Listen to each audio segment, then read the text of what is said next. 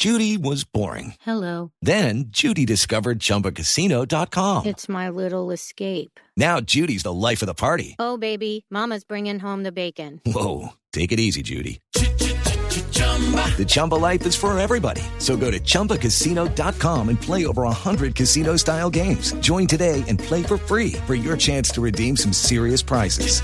chumba ChumbaCasino.com. No purchase necessary. Void where prohibited by law. 18 plus terms and conditions apply. See website for details. ¿Qué se requiere para una buena conversación? Un buen tema, un buen ambiente, buenos interlocutores, preguntarles a los que saben y dejar que todos expresen su opinión. Cada noche encontraremos los ingredientes necesarios para las mejores conversaciones en Bla Bla Blue. La manera ideal de terminar el día y comenzar uno nuevo. Aquí comienza Bla Bla Blue. Conversaciones para gente despierta. En vivo, desde sus respectivas casas.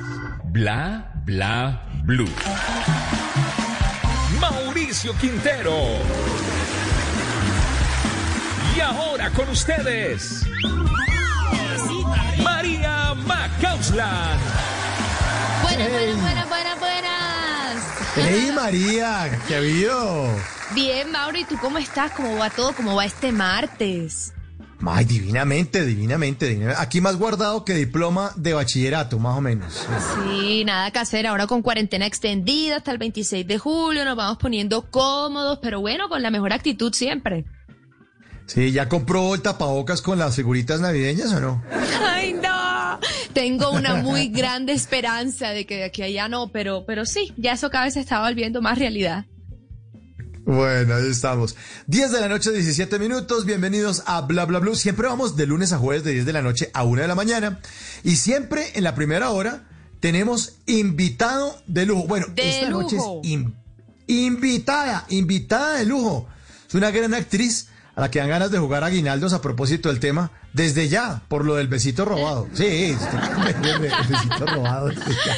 Me encanta, me encanta. Todavía no digamos el nombre de pronto para los poquitos despistados que todavía no saben quién es. Yo estoy muy emocionada porque hablé contigo, Mauro, y te dije, hay que tenerla en el programa, hay que tenerla, y hoy se me cumplió. Y bueno, después de esta primera hora no se me vayan, porque después de las 11 vamos a tener aquí a hablar de un tema muy importante con nuestro analista Carlos Arias. Él es gerente de comunicación pública y política y nos va a hablar de una nueva pandemia, o sea, no del coronavirus, no, no, no, una pandemia que es muy contagiosa también, el populismo. ¿Verdad, Mauro?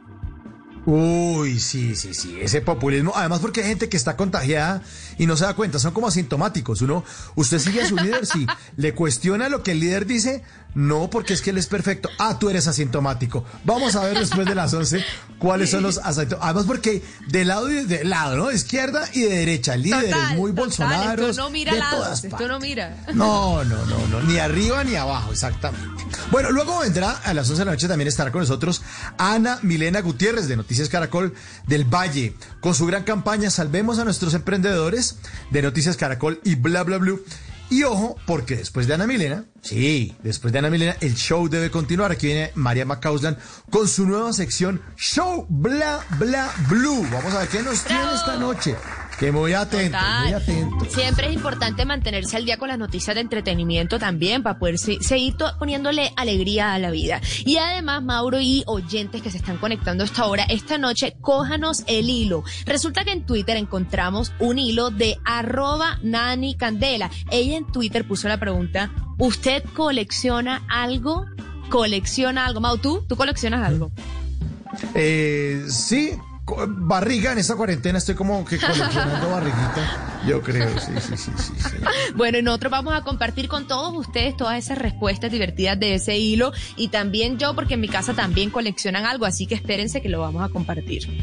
Bueno, ¿y usted qué colecciona, María? Eh, la que colecciona en mi casa es mi mamá y, y tiene un montón, pero, pero lo quiero guardar para esa hora. Bueno, para esa hora, para esa hora. Y además la pregunta la vamos a poner ahora en nuestra cuenta de Twitter. ¿Usted qué colecciona? A propósito de eso que vamos a hablar del hilo, ¿usted qué colecciona? Y compartamos todos. Aquí hablamos todos y hablamos de todo. Por eso después de las 12 de la noche nuestros oyentes se toman bla bla blue en el 316-692-5274. La línea de bla bla blue para que hablemos Todo, de aquí hasta la una de la mañana, toditos, toditos. Exacto, todos. prepárense, no se me... Gente despierta es lo que tenemos aquí. Después de las 12 ya saben que espero hablar con todos ustedes. Y bueno, Mauro, ya yo estoy lista. ¿Tú? Estamos listos, estamos listos, ya vamos para adelante, vamos, arrancamos. Exacto. Pero antes de recibir a nuestra invitada, se ilumina el escenario de Bla Bla Blue. Con la, le damos la bienvenida a Violent Femmes. Valen Fans, bienvenidos.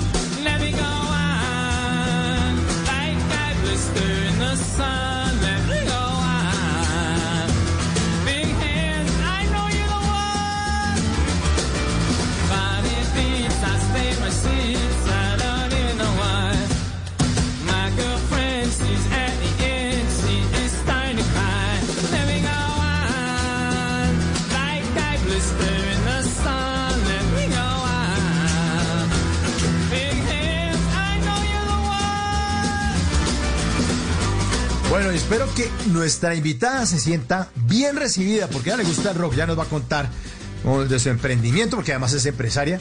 Nuestra invitada esta noche es una hermosa mujer que armó un escándalo por el ósculo que le dio a otra mujer, ahí en televisión. Tere, aquí, ósculo, ósculo significa beso, calmaos, calmaos, sí, sí, sí. Luego que, luego que entendieron ustedes, no, ósculo significa beso, sí, tampoco. Sí, exacto. Mejor recibamos con un fuerte aplauso a la gran actriz y empresaria Ana Wills. Bienvenida a Bla Bla Blue. Ana, buenas noches. Hola, hola, hola. Qué buena invitación. Trasnochar aquí con ustedes. ¿Cómo están? Ay, qué rico. Muy bien, Ana. Y tú, como te conté, yo te vengo escribiendo desde hace cuánto por Instagram que te queríamos tener acá. Sí, muy emocionada por fin de poder estar con ustedes en este ratico, en esta, en esta noche. Y bueno, mucho que contarles.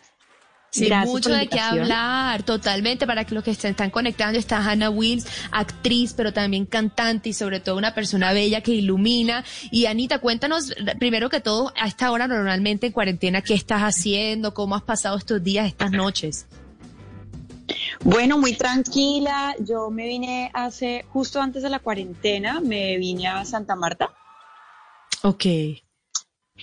Entonces, Qué delicia. estoy en el lugar en donde, en donde quería estar hace ya mucho tiempo. Estaba esperando como este momento para poder venir acá y estar tranquila y aprovechar al máximo el tiempo acá. Ay, qué rico. o sea, pero eh, estás como de pronto sí, me vista al mar con o... mi hijo, afortunadamente. Mm. Y bueno, dentro de todo no me puedo quejar. Estoy en un lugar maravilloso, cerca al mar.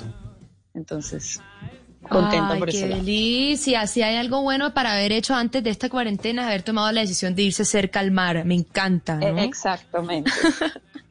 Muy Y. Anita, quiero entonces recordarle a los oyentes que ya la deben tener clarísima, pero Ana hizo el super papel de Alejandra Mejía Márquez en La venganza de Analía, que es una de las novelas, si no la novela más vista en los últimos tiempos del prime time colombiano, eso fue en Caracol, que tuvo su gran final hace poco, y tu personaje fue el que enamoró a todos los que siguieron esa historia por semana tras semana.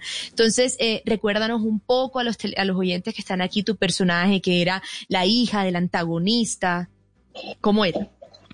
Sí, sí, sí. Bueno, Alejandra, Alejandra es porque todavía la quiero mantener viva. Ojalá podamos tener una, una segunda temporada. Eh, Ay, sí. Alejandra es la hija de Guillermo Mejía. Eh, ella, bueno, eh, hija mayor que se terminó escapando un poco de su familia, sobre todo de su papá, porque tiene una pésima relación. Alejandra cuando decide tomar la, pues toma la decisión de enfrentar a su familia y a su padre a- y decirles que tiene una relación homosexual, que tiene una pareja ya hace un tiempo, eh, nunca la aceptan. Y por esa razón también Alejandra decide irse a vivir a Europa y mm, también por el tema profesional, porque el papá siempre quiso que ella se dedicara a la política Claro. Y Alejandra hace todo lo contrario, ella es artista, entonces como que prefiere huir de todo eso y se radica en España durante muchos años. Entonces finalmente vuelve por petición de su madre y, y bueno, y ahí empieza toda la historia de Alejandra. Y ahí empieza toda la historia de Alejandra Mauro. Y entonces llega el día martes 16 de junio, a en prime time, pasa un beso entre dos mujeres y lo resalto, no porque a mí me impresione, sino porque me encanta que eso haya ocurrido en una hora donde normalmente eh, tienen mucho cuidado con lo que ocurre porque es la hora familiar en la que todo el mundo está viéndolo. Un beso entre ti y Carolina Cuervo, que también ya estuvo aquí en este programa y ha desatado un montón de comentarios en redes, pero ante todo positivos. ¿Te esperabas eh, esta respuesta, Ana? Pues te soy sincera, no me la esperaba. Eh, tuve un poco de, no sé si miedo es la palabra, pero, pero sí me esperaba como un choque social mucho más fuerte en contra de este tipo de escenas en, un- en, en prime time, ¿no? Y fue Claro. todo lo contrario, la verdad, los mensajes que recibimos, tanto Carolina como, como yo y, y como la productora, fueron bastante positivos, en su mayoría, te puedo decir. Eh, muchos de ellos muy bonitos, además, porque eran como historias contándonos que gracias a, a esa presencia de este tipo de personajes en televisión, eh, personas han podido tomar la decisión más fácil de pronto de enfrentar a su familia, enfrentar sus miedos, eh, seguir sus instintos, Wow. ser quienes son, sentirse más libres, aceptarse tal cual son. Entonces, eso fue muy bonito, como ver ¿Qué tal? O sea, sí recibiste, recibiste mensajes de, de personas agradeciéndote porque sí impactó en es- a ese Sí. nivel, o sea, como que me motivó a mí a, a poder dar un paso hacia, hacia mi verdad. Pero muchísimos, eso fue Ah. increíble, eso fue lo que más me gustó, como relatos personales, relatos personales de personas, eh, muchos de ellos, muchos jóvenes, ¿no? Que todavía como que teni- tienen el miedo de, de enfrentarse con, con su familia eh, o en su entorno, ¿no?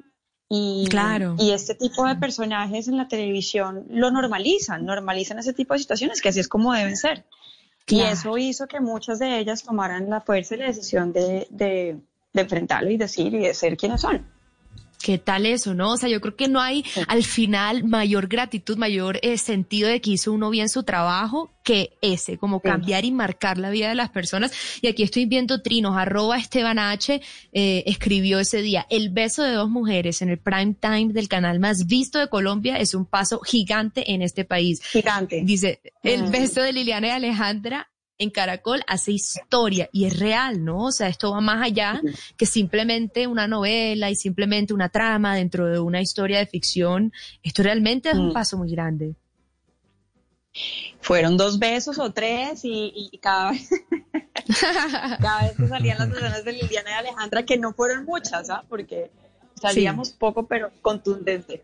Eh, pues se, se movían esas redes y todo el mundo, mucha gente se escandalizaba, pero en su gran mayoría te puedo decir que fue un, un gran, gran avance, un resultado muy bonito, la apreciación de la gente, el público súper respetuoso, súper agradecido y yo creo que es un paso más, ¿no? Evolucionamos como sociedad, todavía nos faltan muchos retos como sociedad para poder vivir plenamente cultural, institucionalmente hablando del tema homosexual pero, pero en tema de reconocimiento de derechos de personas LGTI, de la comunidad, me parece que es un gran paso. Total. Ana, usted Sí. que ah, ha tenido formación en el colegio, estudió en el liceo francés, que tiene formación un poco más libre comparada con otros colegios, que se graduó como publicista en Argentina, donde vivió cuatro años, eh, y que ha andado como en un mundo un poco más abierto, siente que Colombia todavía es un país un poco cerrado en ese tema eh, y que por eso hacemos Pues- tanto escándalo por un beso en televisión.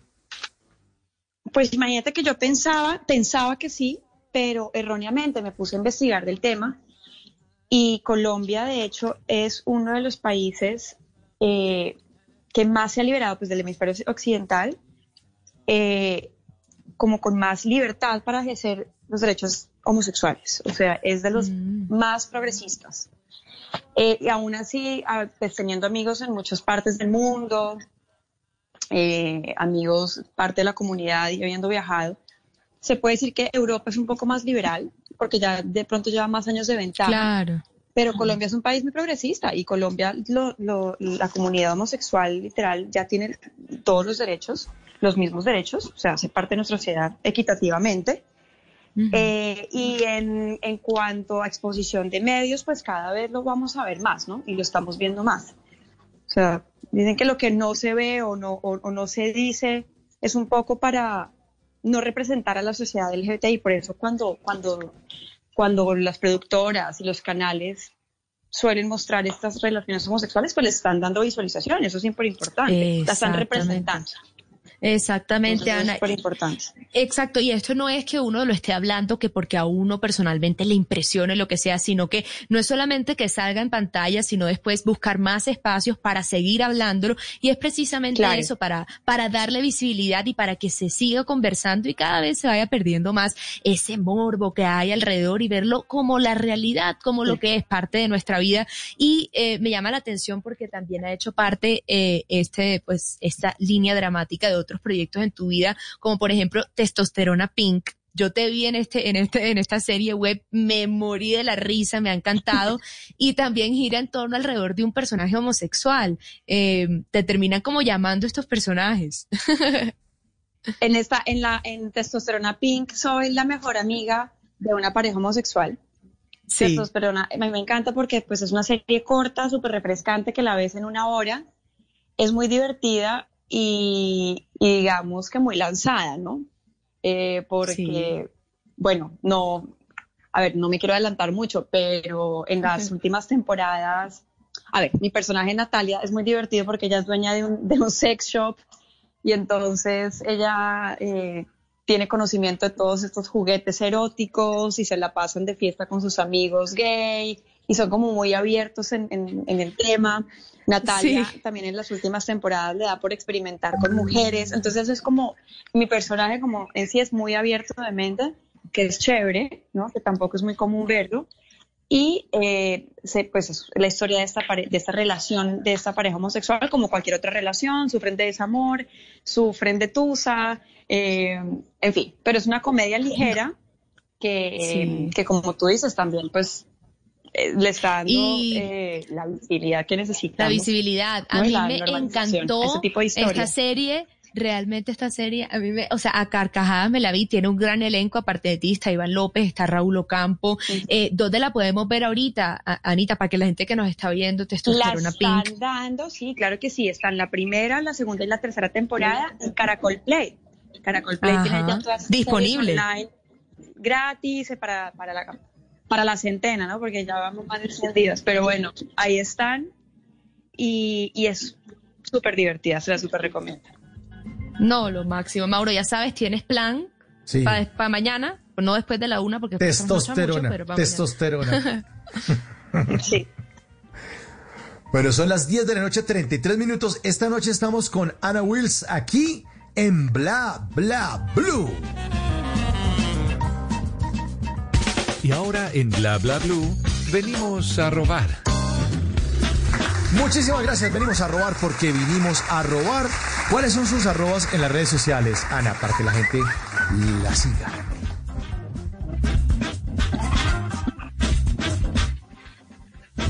Ana. Sí, ah, bueno, aquí, estoy- aquí ya la tengo. Ana, ¿cuáles son sus arrobas en las redes sociales para que la gente la pueda seguir? Bueno, está el Instagram que es guion bajo miss con doble S. Guión bajo otra vez Wills. Ok. Ana Wills, con guion bajo. Sí, em, bueno, venimos a robar porque venimos a robar. estoy como Ana Wills. Ana Wills, normal, ahí está, sí. Sí, Entonces y ya, y no con- manejo más redes. no manejo Eso. más redes, Bueno. Ya suficiente con dos, por favor. Uy, sí, Sí. yo no. No puedo no, no, no, no. Con, con tanta red ahora. Oiga, Ana, venimos a robar porque venimos a robar. Yo a veces me robo cosas de Instagram y de Twitter, eh, pero las arrobamos aquí en Bla Bla Blue. Por ejemplo, este trino de arroba paito cp. El trino dice lo siguiente: no se dejan poner la prueba del COVID. Que porque Bill Gates les va a meter un chip y les va a robar la información que ya dieron por FaceApp. Ah, es que son Ay, unos genios. Claro, entonces cogen el FaceApp y se cambian de sexo, dan toda la información, todo el correo, se les mete en el computador, en el, en el celular, pero no quieren dejarse hacer la prueba porque de pronto Dios. Bill Gates se les mete por las ñatas. Arroba Carlos Fuentes en su cuenta de Instagram puso lo siguiente, dice, mi hobby es mandar chistes, eh, chistes por WhatsApp en medio de una reunión por Zoom para ver cómo la otra persona enmascara la risa. Sí, ese hobby está, está divertido. Usted lo, lo está viendo, le manda un chiste a ver cómo disimulan. Vinimos a robar porque venimos a robar. Arroba María Dalmazzo. En su cuenta afirma lo siguiente. Dice, eh, la parte positiva del tapabocas es que nos va a mejorar la adicción. Sí, vamos a aprender a hablar, ¿no? Totalmente, eso me ha pasado a mí, que hablar me ha tocado hablar más despacio. más bueno, y además más claro porque tiene el tapabocas puesto, definitivamente. Y este último, Jairo, arroba Jairo Delgado, posteó en su cuenta de Instagram el siguiente texto. Dice así, dice, le dije a mi esposa que estaba siendo demasiado dura con mis hijos y ahora estamos todos castigados. Vinimos a robar porque venimos a robar. Bla bla blue. Conversaciones para gente despierta.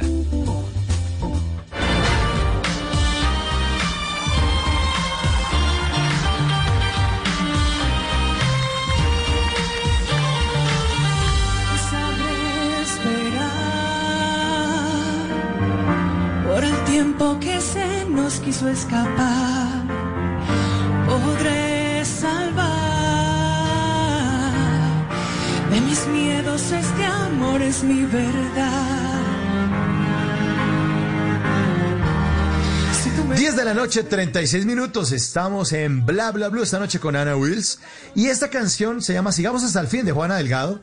Es la banda sonora de la telenovela Amor en Custodia 2009, en la que nuestra invitada hizo el papel de Bárbara Barbie Sanín de Lucci, con el que se ganó además un premio India Catalina como mejor actriz revelación de ese año 2010. Buen personaje este también, ¿no? Este también hay que destacarlo mucho. Sí, Ana. total. Además, Ana, yo quiero que tú nos expliques cómo es que alguien empieza a actuar o toma un papel por casualidad y termina ganándose un premio India Catalina, porque esa es la historia de este No, pues yo personaje. también.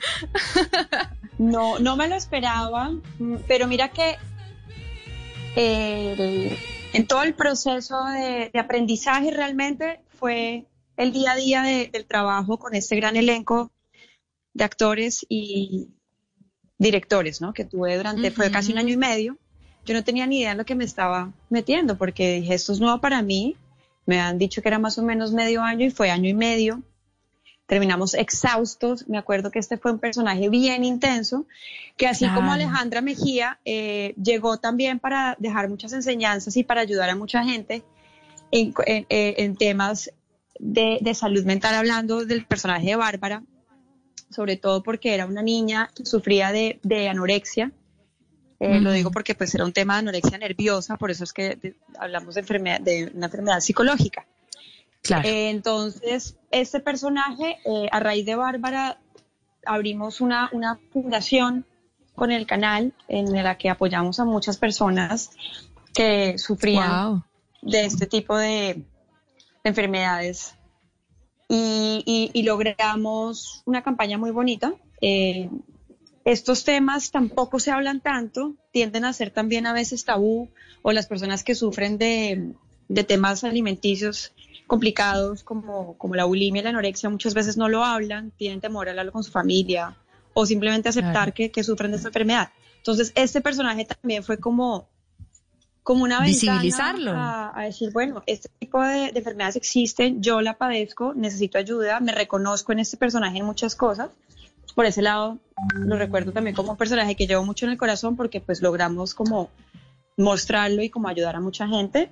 Y bueno, y se robó el corazón de los colombianos, mal que bien era una niña detestable, pero al final, al final Sí. sacó su lado, su corazón.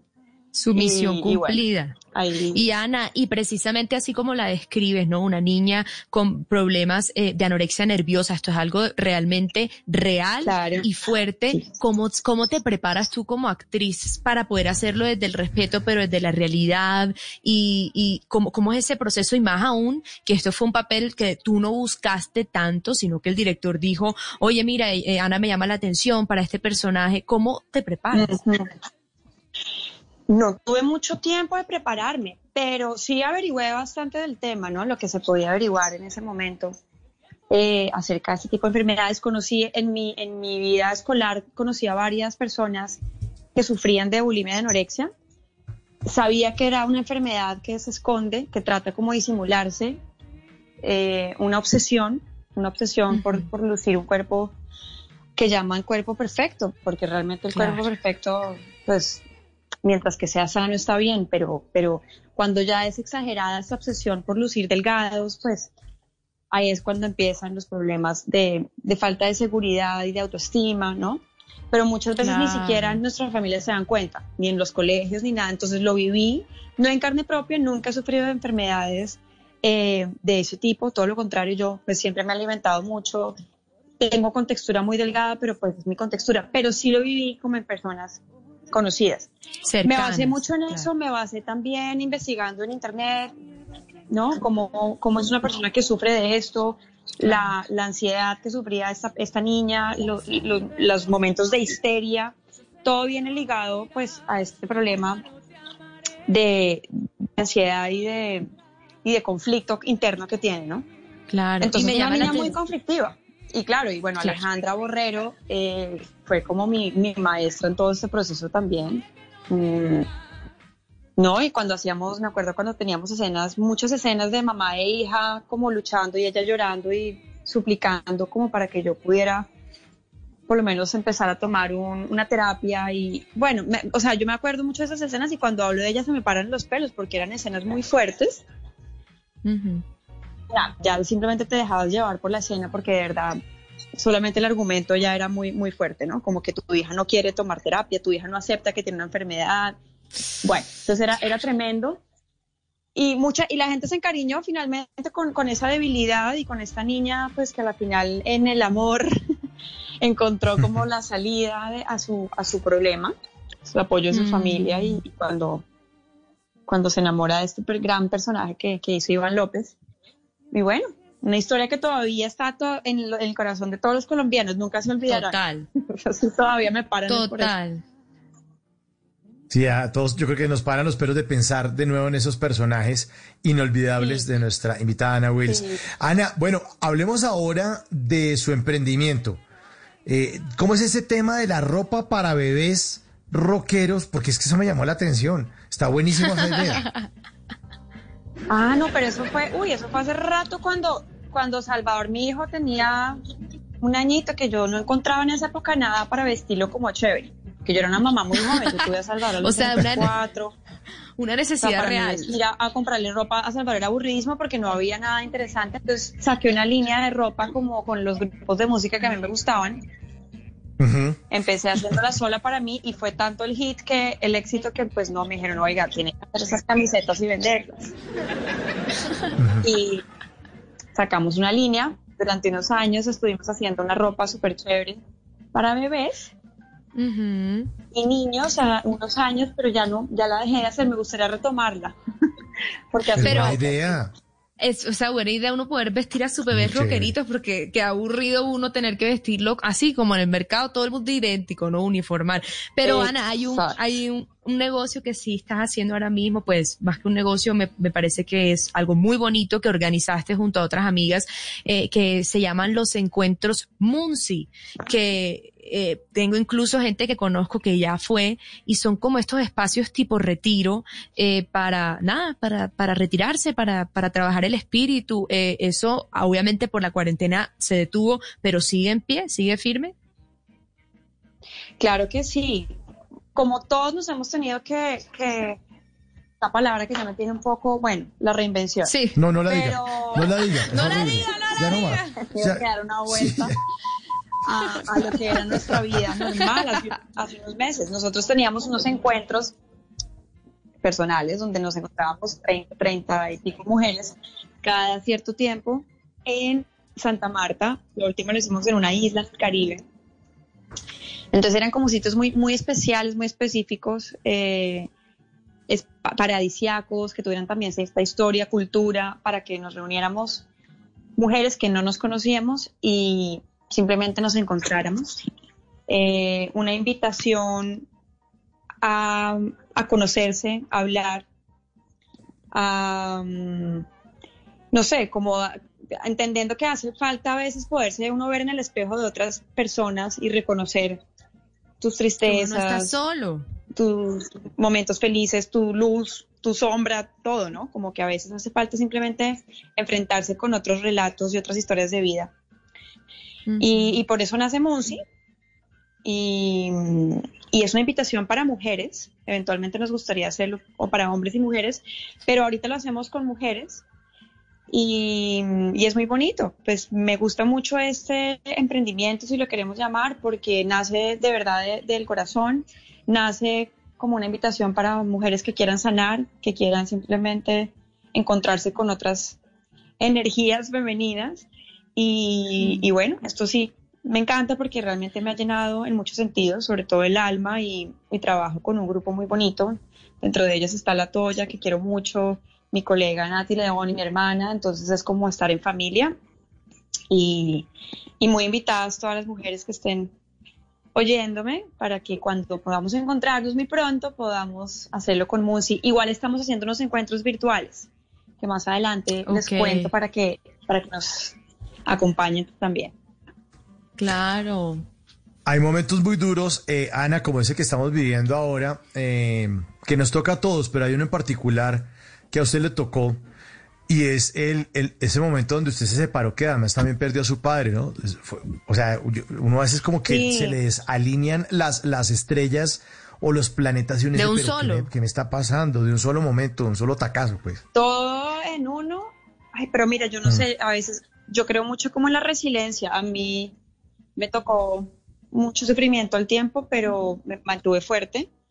Eh, la decisión de haberme separado en ese momento del que era mi esposo, digamos que hoy en día me parece que fue la, la decisión más apta, eh, tanto para nosotros como para Salvador. Seguimos siendo amigos, tenemos una muy buena relación. Él es el papá de, de, de Salvador, pues la, el sol de, de nuestras vidas y qué mejor regalo que ese. Entonces realmente si nos unimos fue para traer un niño hermoso y que nos trajo mucha felicidad, pero digamos que cumplimos un ciclo. Cuando se cerró se me juntó con la pérdida de mi padre, que fue muy dura, pero como te digo, de, de eso sale uno también a veces más fuerte y, y mejores cosas vinieron también. O sea, el- el- la luz en algún momento llegó, ¿sabes? Después de todo eso, pues puedo decir que, mm, Claro. que llegaron cosas muy bonitas a mi vida también. Y, Mm.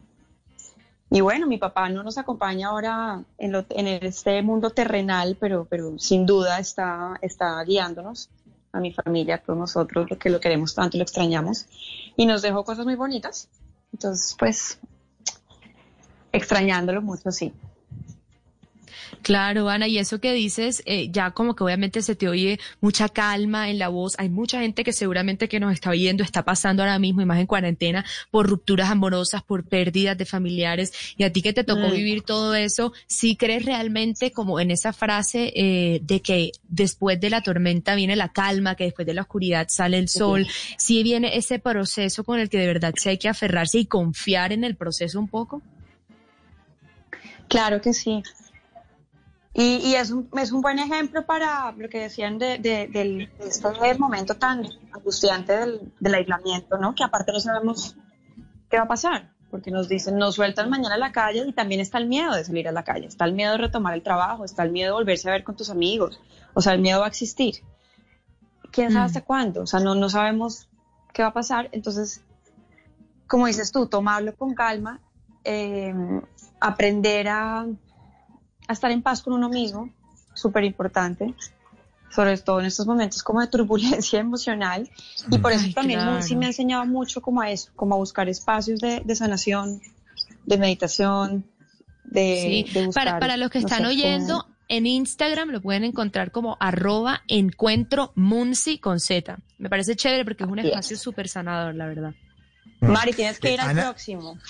Muy Total, invitada. o sea, yo no sé por qué no digo, ¿Cuál- pero gracias. Eh, cuando, cuando podamos salir, cuando podamos salir. Ana, y- Cuando salgamos, claro sí. cuando salgamos. Ana, ¿cómo, cómo le está explicando o cómo está tomando Salvador, su hijo, estos, estos momentos? ¿Qué le dice usted? Bueno. ¿Qué, qué le pregunta?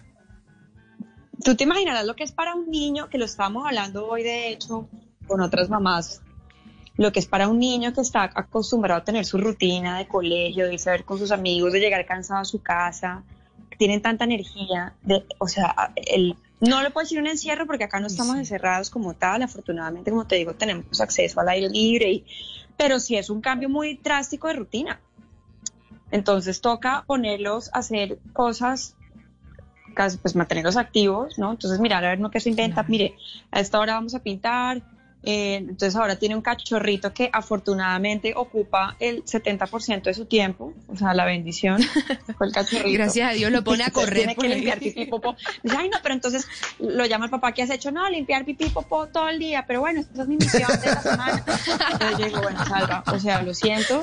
Tú querías se cansa. Pues mira, ahí tienes tus actividades del día. Entonces, buenísimo. Y el papá. Por ese El lado le papá diciendo- los animales, a mí también, entonces bueno, matados con nuestra nueva adquisición perruna. Eh, pintamos, bueno. afortunadamente Salvador es muy artístico, entonces él, él le encanta ilustrar, pintar, todo lo que sea artístico le encanta y es muy bueno en eso, pero sí es fuerte y considero a todos los papás, o sea, esto no ha sido fácil. No, nos hace falta ya también la, el día a día del colegio, ¿no? De dejar al chino en el colegio, recogerlo y, y, y como te digo, que llegaran ya cansados de estar haciendo actividades, toca, entonces uno viera aquí como en la casa, los cansa, los pone a hacer cositas, entretenerlos. Es difícil, es difícil, pero bueno, ahí vamos. Ahí van. 10 de la noche, 52 minutos. Y a esta hora llega otro inquieto, Simón, que parece que llega con unos políticos. Yo no sé si están capaces. Adelante, Simón. Bienvenido a Bla Bla Blue. A ver. Yo le puedo firmar aquí en piedra, en mármol, si quiere, en lo que usted quiera. No voy a subir tarifas. Voy. No voy a subir tarifas. Si ganamos, cambiamos a Colombia. Y no en sentido dictatorial ni demagógico, en el sentido de la constitución del 91. Y yo he dicho categóricamente, Colombia no necesita entrar a la discusión del fracking. Bogotá aseguró su metro. Aseguramos el metro de Bogotá. Populismo por aquí, por allá, de todos los colores, partidos y tamaños. ¿De qué tallita lo busca? Siga que si hay, a como el botico, o siga bien pueda que si hay tamal, calientico a la orden. Lo mejor de todo es que es gratis, solo le cuesta el voto, para que se lo tome con un poquitico de caos. Pero tranquilo que también le tenemos su salvador. ¿De qué lo quiere? ¿De izquierda, de derecha? Hay para todos los gustos. Pero también hay quienes se comen el cuento y los que no tanto. Por eso, hoy, en Bla Bla Blue, a partir de las 11 de la noche, vamos a hablar del populismo. Y nuestro invitado, Carlos Arias, gerente de comunicación pública y política de la empresa Estrategia y Poder, nos va a contar de qué se trata esto. Es una tendencia que tienen los políticos no solo en Colombia, sino a nivel mundial. Y antes de que sean las 11 de la noche y empecemos con nuestro tema, les comparto tres jingles de publicidad política que están una maravilla, como para chuparse los dedos. Ay, yo sé que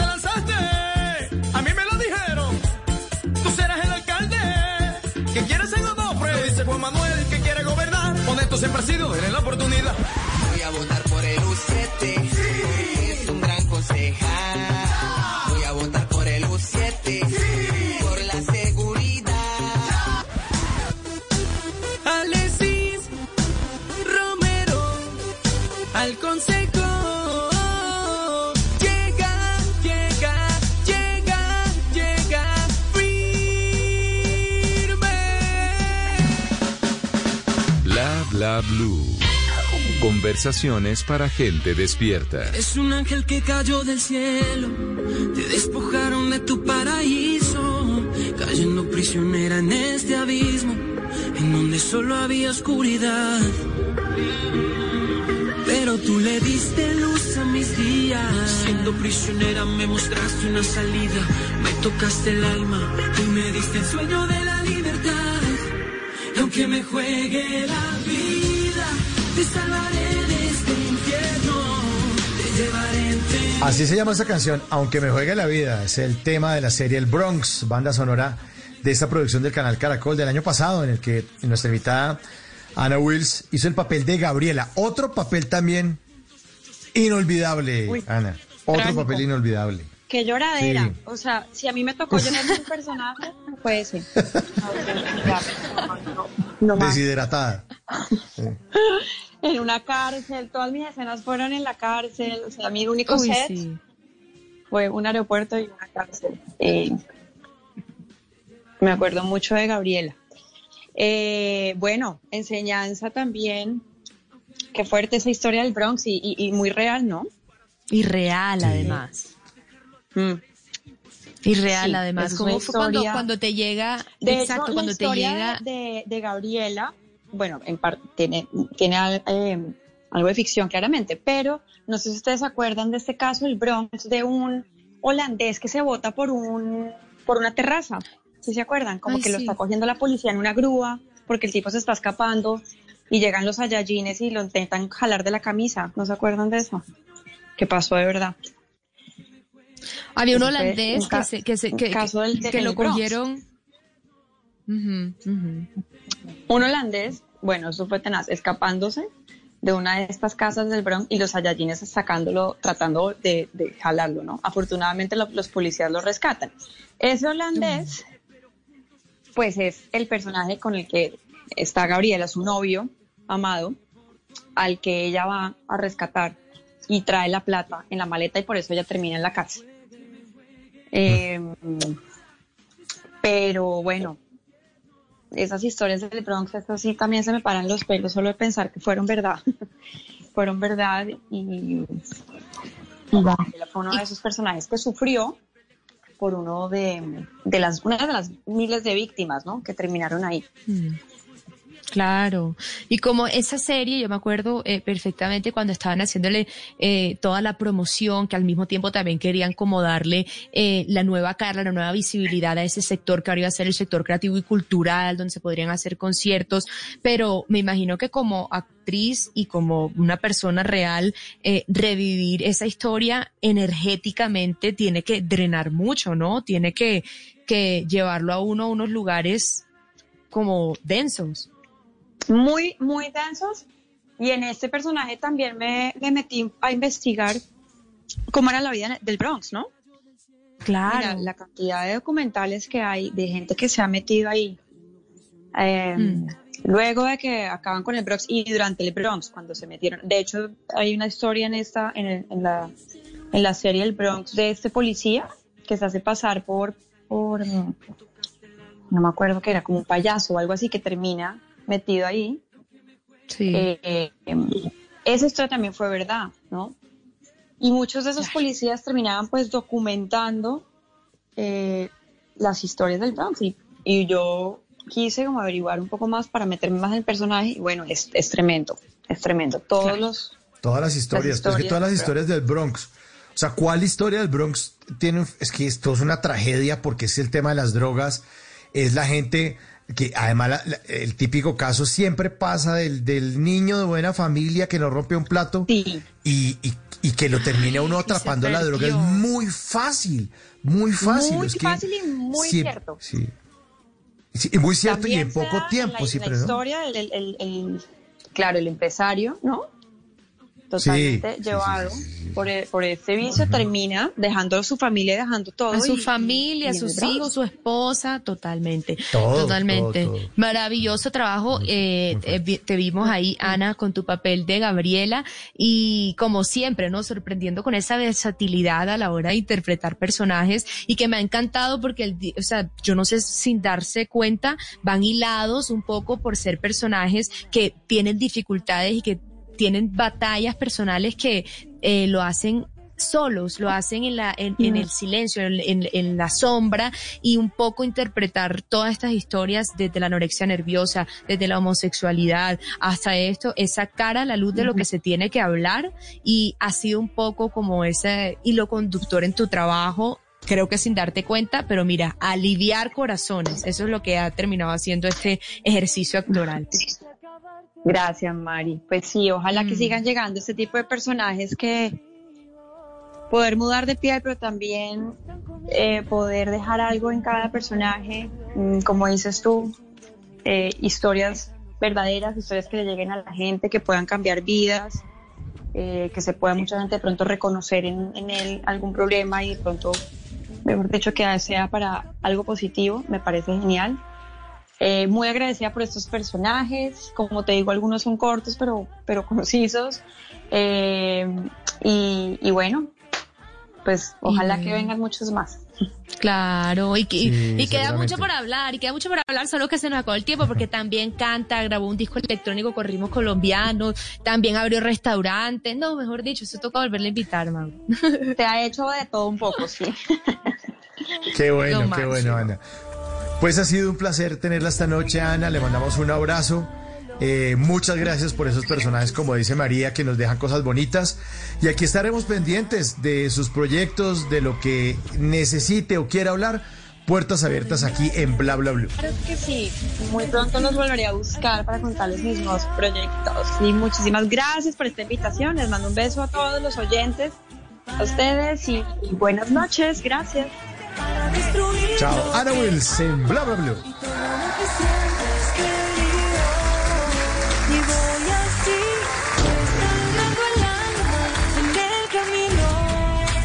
sé en el fondo muy bien que acabarte a ti puede acabar conmigo.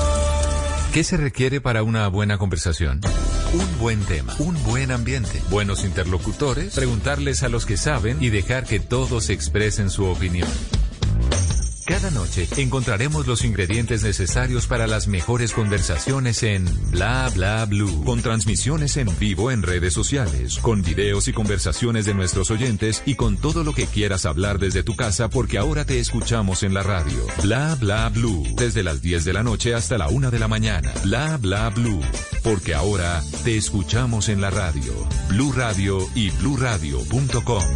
La nueva alternativa. Voces y sonidos de Colombia y el mundo en Blue Radio y bluradio.com, porque la verdad es de todos. Son las 11 de la noche y un minuto. Soy Javier Segura y esta es una actualización de las noticias más importantes de Colombia y el mundo en Blue Radio y bluradio.com. En un operativo desarrollado esa noche, la policía de Cartagena identificó y sancionó con comparendos a tres personas señaladas de ser los organizadores de la fiesta que se llevó a cabo en plena calle del barrio Nelson Mandela, al suroriente de esta ciudad, violando todas las medidas de aislamiento social. Lo último lo tiene Dalia Orozco. Luego de que el cantante de Champeta Cider publicara a través de sus redes sociales el video de una fiesta organizada en plena calle del barrio Nelson Mandela al suroriente de la ciudad de Cartagena, donde los habitantes violaban todas las medidas de aislamiento social al ritmo de su nueva canción La Marea, la policía de Cartagena se dio la tarea de identificar el punto exacto donde se llevó a cabo esta fiesta el pasado domingo y ubicar a tres de los organizadores de la misma que fueron sancionados con comparendos. General Henry Zanabria, comandante de la policía de Cartagena. La Policía Nacional, a través de reconocimiento de imágenes, ubica este sitio en el sector Belén. Desarrolla actividades de búsqueda a las personas involucradas en esta fiesta clandestina y procede a imponerle comparendos a la luz del Código Nacional de Seguridad y Convivencia Ciudadana. El alto oficial señaló además que buscarán judicializar a los infractores por violación a medidas sanitarias. Cabe resaltar que el barrio Nelson Mandela fue decretado por la alcaldía de Cartagena como una de las zonas de cuidado especial por su alto número de contagios de COVID-19. 11 de la noche y tres minutos sin camas UCI se encuentra el Hospital Universitario de Santander, donde están a la espera de 22 ventiladores que enviará el gobierno nacional para atender a los pacientes de COVID-19 de la región. Informa Verónica Rincón. Con ocupación del 100% de camas UCI se encuentra el Hospital Universitario de Santander, así lo confirmó el gerente Julián Niño, quien aseguró que no hay disponibilidad para atender pacientes que lleguen con sospecha o positivos de COVID-19 y tampoco con otras enfermedades. Nosotros en este momento tenemos 15 unidades de cuidado intensivo no COVID que están full y tenemos habilitadas en un red transitorio 8 camas de cuidado intensivo solo COVID que están en este momento ocupadas. Dice que esperan habilitar dos camas mientras el gobierno nacional envía los ventiladores que destinó para la región con el fin de ampliar la capacidad con 22 camas más que se ubicaron en el cuarto piso de la institución, pero que no se han puesto en funcionamiento por falta de equipos.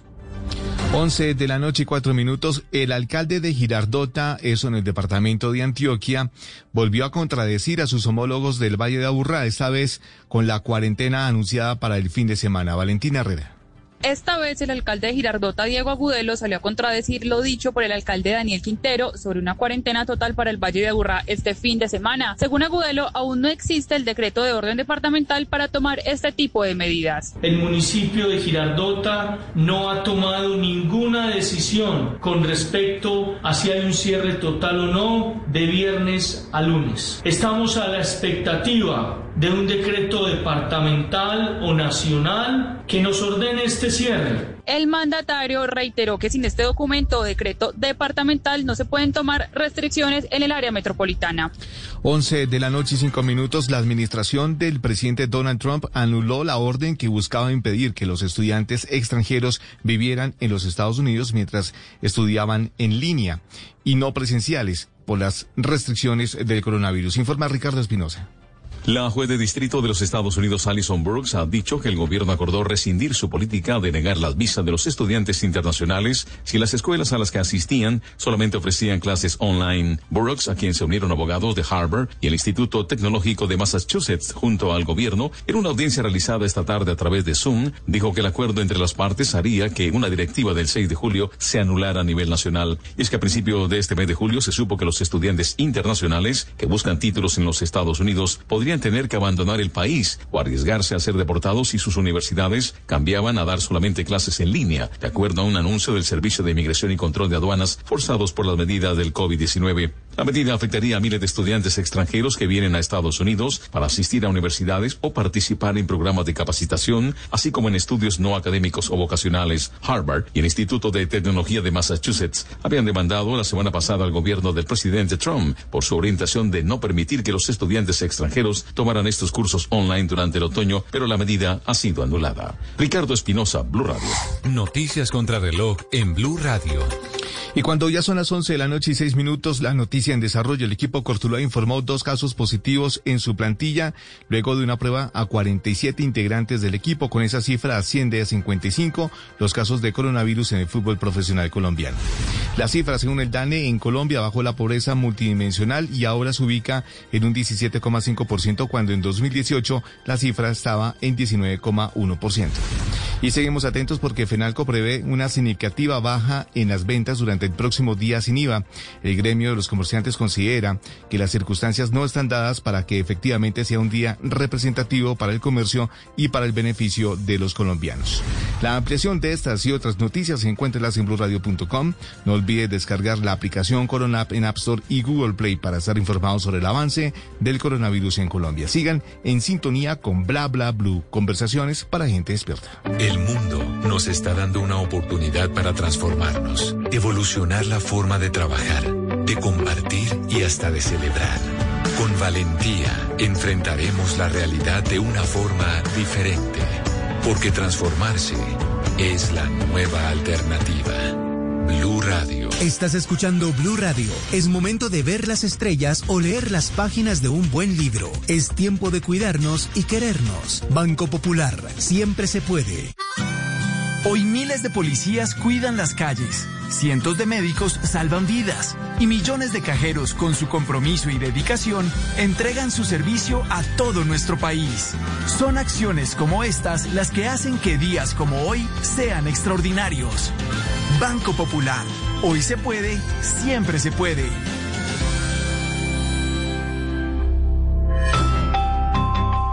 Somos Grupo Aval, vigilado Superintendencia Financiera de Colombia.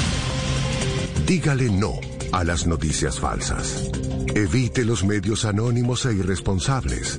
En tiempos de emergencias y de incertidumbre, es fundamental la información verificada y confiable.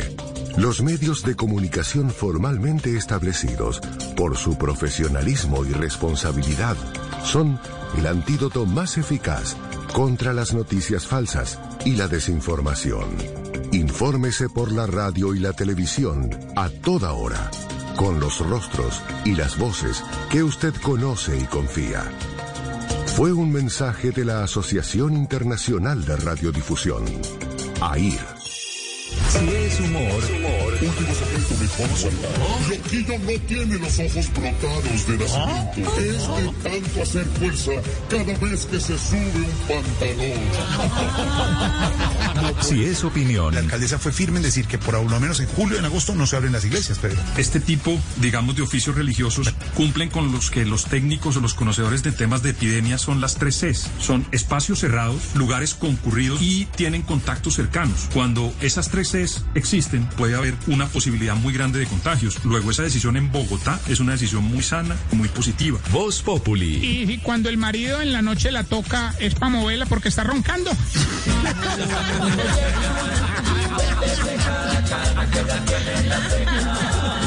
De lunes a viernes desde las 4 de la tarde. Si es opinión y humor, está en Blue Radio, la nueva alternativa. La número uno del show Caracol llega a Bla Bla Blue. María Macausla. Yo feliz de estar con ustedes. Porque entre semana el show debe continuar, María Macauslan también estará al aire con nosotros en Bla Bla Blue. La moda también nos está convirtiendo en tendencia. Bla Bla Blue. De lunes a jueves de 10 de la noche hasta la 1 de la mañana. Bla Bla Blue. Porque ahora te escuchamos en la radio.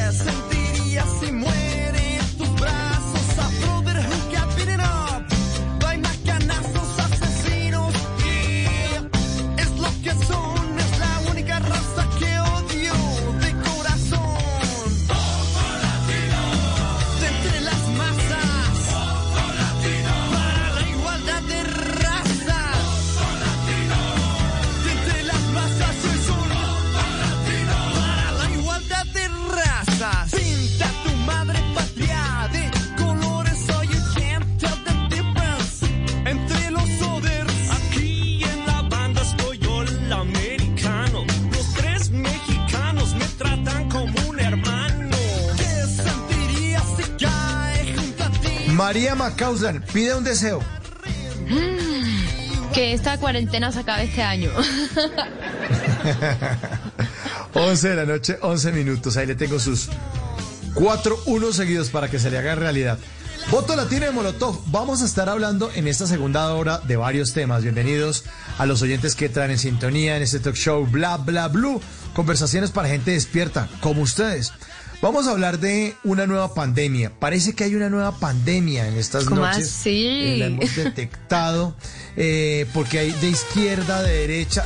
No, Ya no. se activaron, Guárdeme, se por favor. activaron. No, los señores del cajón se me entran otra vez al cuarto. Gracias. De, de- de- de izquierda a derecha. eh, los de arriba o los de abajo, con discursos eh, patrioteros, muchos personajes eh, nacionales o internacionales, pues les venden a sus seguidores una serie de caos. Esto es un desastre, ¿no? Es un desastre. Total. Y se Temor. muestran ellos como los salvadores. Venden miedo, María. Venden, y son los salvadores. Exacto, ve- venden miedo y la única manera de, de- de- de salvarse, de cubrirse, de buscar refugio es en ellos. Y hablamos de pandemia, Mauro, porque es que lo complicado de esto es que se infecta fácilmente. O sea, este populismo lo- lo- se empieza a esparcir a multitudes de manera muy rápida y lo peor es que los que se contagian, los que empiezan a caer dentro de este velo de, de- de ceguedad, eh, se sienten asintomáticos y solo repiten lo que oyen de los líderes, solo repiten así como loro, como, Como lora. como- sí, sí, como Eh. lora, exacto.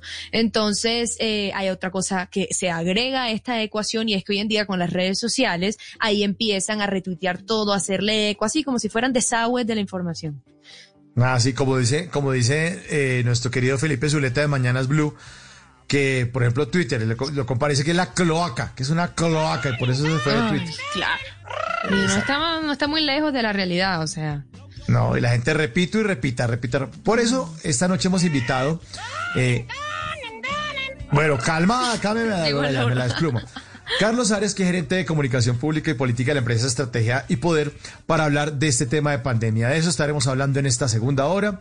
En esta segunda hora vamos a hablar de colecciones, numeral colecciones bla bla blue. Nuestros oyentes en nuestra cuenta de Blue Radio en Twitter, pues están opinando acerca de eso, porque más adelante, cójanos el hilo. En bla bla blue encontramos hilos divertidos en las redes sociales, en Facebook, en Twitter. Ahí, hecho, sacamos lo mejor de la cloaca, como dice Felipe Zuleta. Y encontramos un hilo divertido. Eh, arroba Nancy Candela en Twitter pregunta, oye, ¿ustedes coleccionan algo? Entonces abrió un hilo eh, de coleccionistas y las respuestas están divertidísimas. Así mismo con una curaduría y hay buenas respuestas que las vamos a estar compartiendo más tardecito. Más tarde también viene nuestra querida Ana Milena Gutiérrez de Noticias Caracol con su campaña Salvemos a nuestros emprendedores. Campaña de Caracol Televisión y bla bla blue. Y ojo, porque tenemos show bla bla blue con María Macauslan, porque el show debe continuar Debe aquí entre continuar. semana. No, se- no solo se queda en el show Caracol, sino el show bla bla blue. Ella más adelante les tiene música, les tiene noticias, así que tranquilos. Le tengo un Vamos- chisme, Mauro. Les tengo un chismesazo. No, no, El chisme, cuida, el chisme cuida. del entretenimiento del momento. No, no, Ah, no. Bueno, bueno, ahí vamos a estar entonces. ¿Qué? Póngale pi, todavía, todavía no. Por ahora vamos a hablar de populismo. Vamos a arrancar esta segunda hora de Bla Bla Blue hablando exactamente de eso. Como les contaba, pues tenemos a um, Carlos Arias, quien nos acompaña muy amablemente en esta noche eh, de conversaciones. Carlos, buenas noches y bienvenido de nuevo a Bla Bla Blue. Mauricio y a todos los oyentes de Bla Bla Blue, buenas noches. Volver a estar aquí, muy- volver a estar aquí suena un poco chistoso porque estoy allá, o ustedes están allá y yo estoy acá, eh, pero no, muy preparado para hablar de este tema, muy bacano. Cuénteme por dónde arrancamos. Ay, sí, historias Por de una principio. pandemia. Ustedes están aquí, ustedes están allá, pero donde estamos todos es en primera fila de ver cómo este fenómeno populismo va acrecentando y va expandiéndose. Pero antes de, de entrar en detalle, eh, Carlos, ¿qué es el populismo para el que nos está oyendo?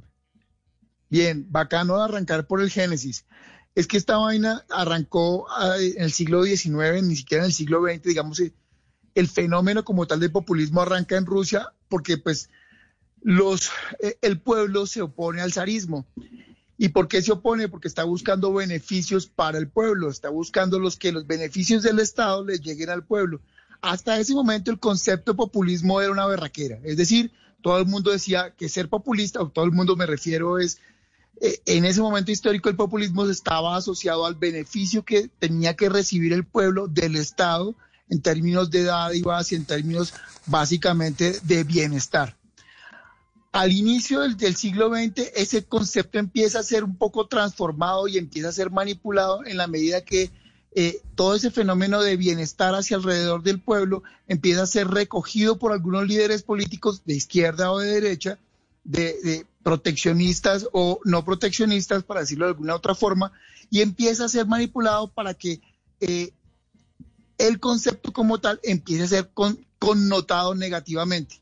Y ya a, fin- a- a finales de eh, mediados del, del siglo XX, ya el concepto populista empieza a ser asociado a la izquierda.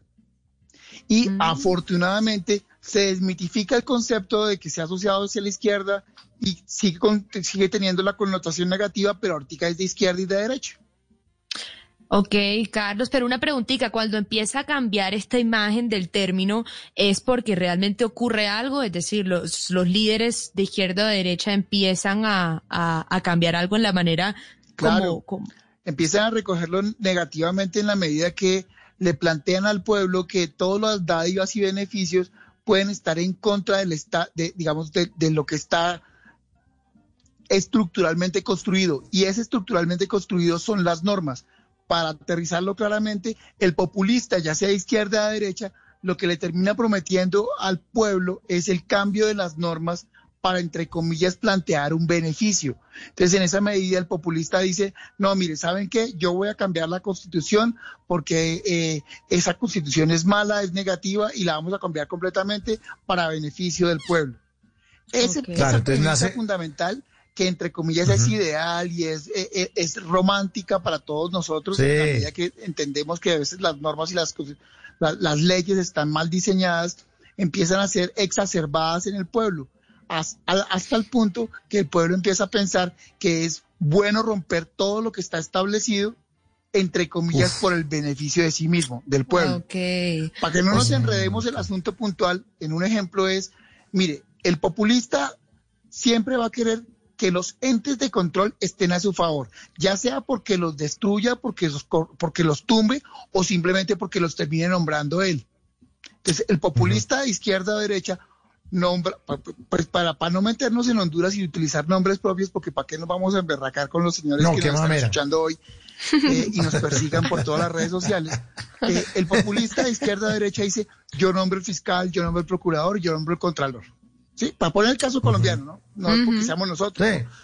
Eh, pero también el populista de izquierda o derecha dice, no, yo no voy a nombrarlo, sino que simplemente voy a acabar con la Procuraduría, voy a procura- acabar con la Contraloría y voy a contra- acabar contra la- con la Fiscalía, que son las entidades de control del Ejecutivo. Entonces, si se dan cuenta, eh, en uno o en el otro caso hay populismo, ya sea o porque pro- prometa romperlas y acabarlas, o porque sin decir que las, las va a romper o las va a acabar, las manipula porque las nombra a su acomodo. Claro. Mm, Aquí, Eso no tiene nada que ver con que tengamos un fiscal amigo del presidente, nada. Simplemente No, es no, no. circunstancial. Es un ejemplo de sí, la cotidianidad, la, la coincidencia. digamos. Sí, coincidencia. Carlos, pero entonces aquí estoy viendo que el líder populista tiende a eh, eh, señalar lo actual como error, como negativo, como no está bien, en vez de construir sobre la base de que funciona lo que tenemos, construyamos hacia algo mejor, sino que siempre tiende hacia un chivo expiatorio un poco, ¿no? Mire, Mabel, usted aquí acaba, acaba de pegarle. ¿Si es Mabel? María. María, María Macausland. Discúlpeme. tranqui, Lo tranqui. siento. Es que cuando- cu- no, no, no la estoy viendo. Eh, La puede ver en eso Show la Caracol perdono. todos los fines de semana. Podemos cambiar, podemos meter comerciales ahí. Sí, le metimos los créditos. Sí, de Curve Your Enthusiasm. Bueno, eh, la, la puede ver Carlos todos los fines de semana en Show Caracol, en la emisión de mediodía y de la noche. Ahí está Y me puedes Macausland. seguir en mis redes sociales, arroba María Macausland. Ahora sí, no. Ay, tú eres la churra que aparece en los logos que pone Mauricio en sus estados. Ah. Sí. Uy, espera, vamos a echar perros. La No, salvó, la no, no, no, salvó. volvimos populistas. Bueno, no, eso ya se fue para otro lado. Vea, Sí, básicamente ver. el populismo lo que plantea es que el líder político, entre comillas, eh, persuade, pero lo que termina es manipulando. Es decir, el líder político populista no necesariamente eh, se, plan- se plantea o se, o- o- o se propone como negativo o, pra- o plantea sus premisas negativamente. Al contrario, son absolutamente positivas. Es decir, el, el líder populista dice, eh, voy, a voy a acabar con el Congreso, voy a, a- a liquidar esto porque esto no funciona. Eso, entre comillas, podría llegar a ser positivo, pero si viéramos estructuralmente en el trasfondo, no es lo más positivo porque rompe con las instituciones democráticas. Lo que sí hay que es entrar a transformar el Congreso, por ejemplo, pero decir que se va a acabar de plano es una acción populista, ya sea de izquierda o de derecha. Claro. Ok, Ah, ok. claro. O sea, estos líderes terminan es eh, no, no utilizando un lenguaje de señalar el error o señalar lo que se puede mejorar, sino que manipulan al mostrar lo que Sí. está pasando como el escenario menos ideal y ellos como los salvadores que pueden venir a eh, dar esa, esa cura para los males de un país. Y ahí es cuando empieza a nacer este fenómeno, el populismo, porque la gente un poco eh, se puede cegar y creer eh, ciegamente, como ya dije, de, de estas promesas que al final son una manipulación. Mire, tal cual, haciendo como, un ejercicio de los que de pronto Mauricio se puede llegar a, a acordar un poco o recordar un poco de sus épocas juveniles. Eh, Mauricio y yo somos medianamente contemporáneos, lo, lo sé porque en sus Instagram Stories ha hecho unos, unos mi- mini conciertos de música de los ochentas que lo delata de mi generación. Eh, esos top five que hacían en, en las radios juveniles para identificar al populista. Un top five para identificar un, po- un populista sería, número uno, el populista siempre, siempre, siempre te va a decir o siempre se va a presentar como un Mesías, como un Salvador. ¿Cómo identificar a un populista? Top five, número uno, el populista dice, yo te voy a, su- yo te voy a salvar. O sea, el pueblo soy yo, yo soy el pueblo. O sea, Mm. yo soy el Ah, que te sí, pueda sí. arreglar la situación. Si no es conmigo, si no me eliges a mí, entonces esto se va a acabar. Los demás Estarás no perdido. para nada. El único que sirve soy yo. Yo te voy a salvar.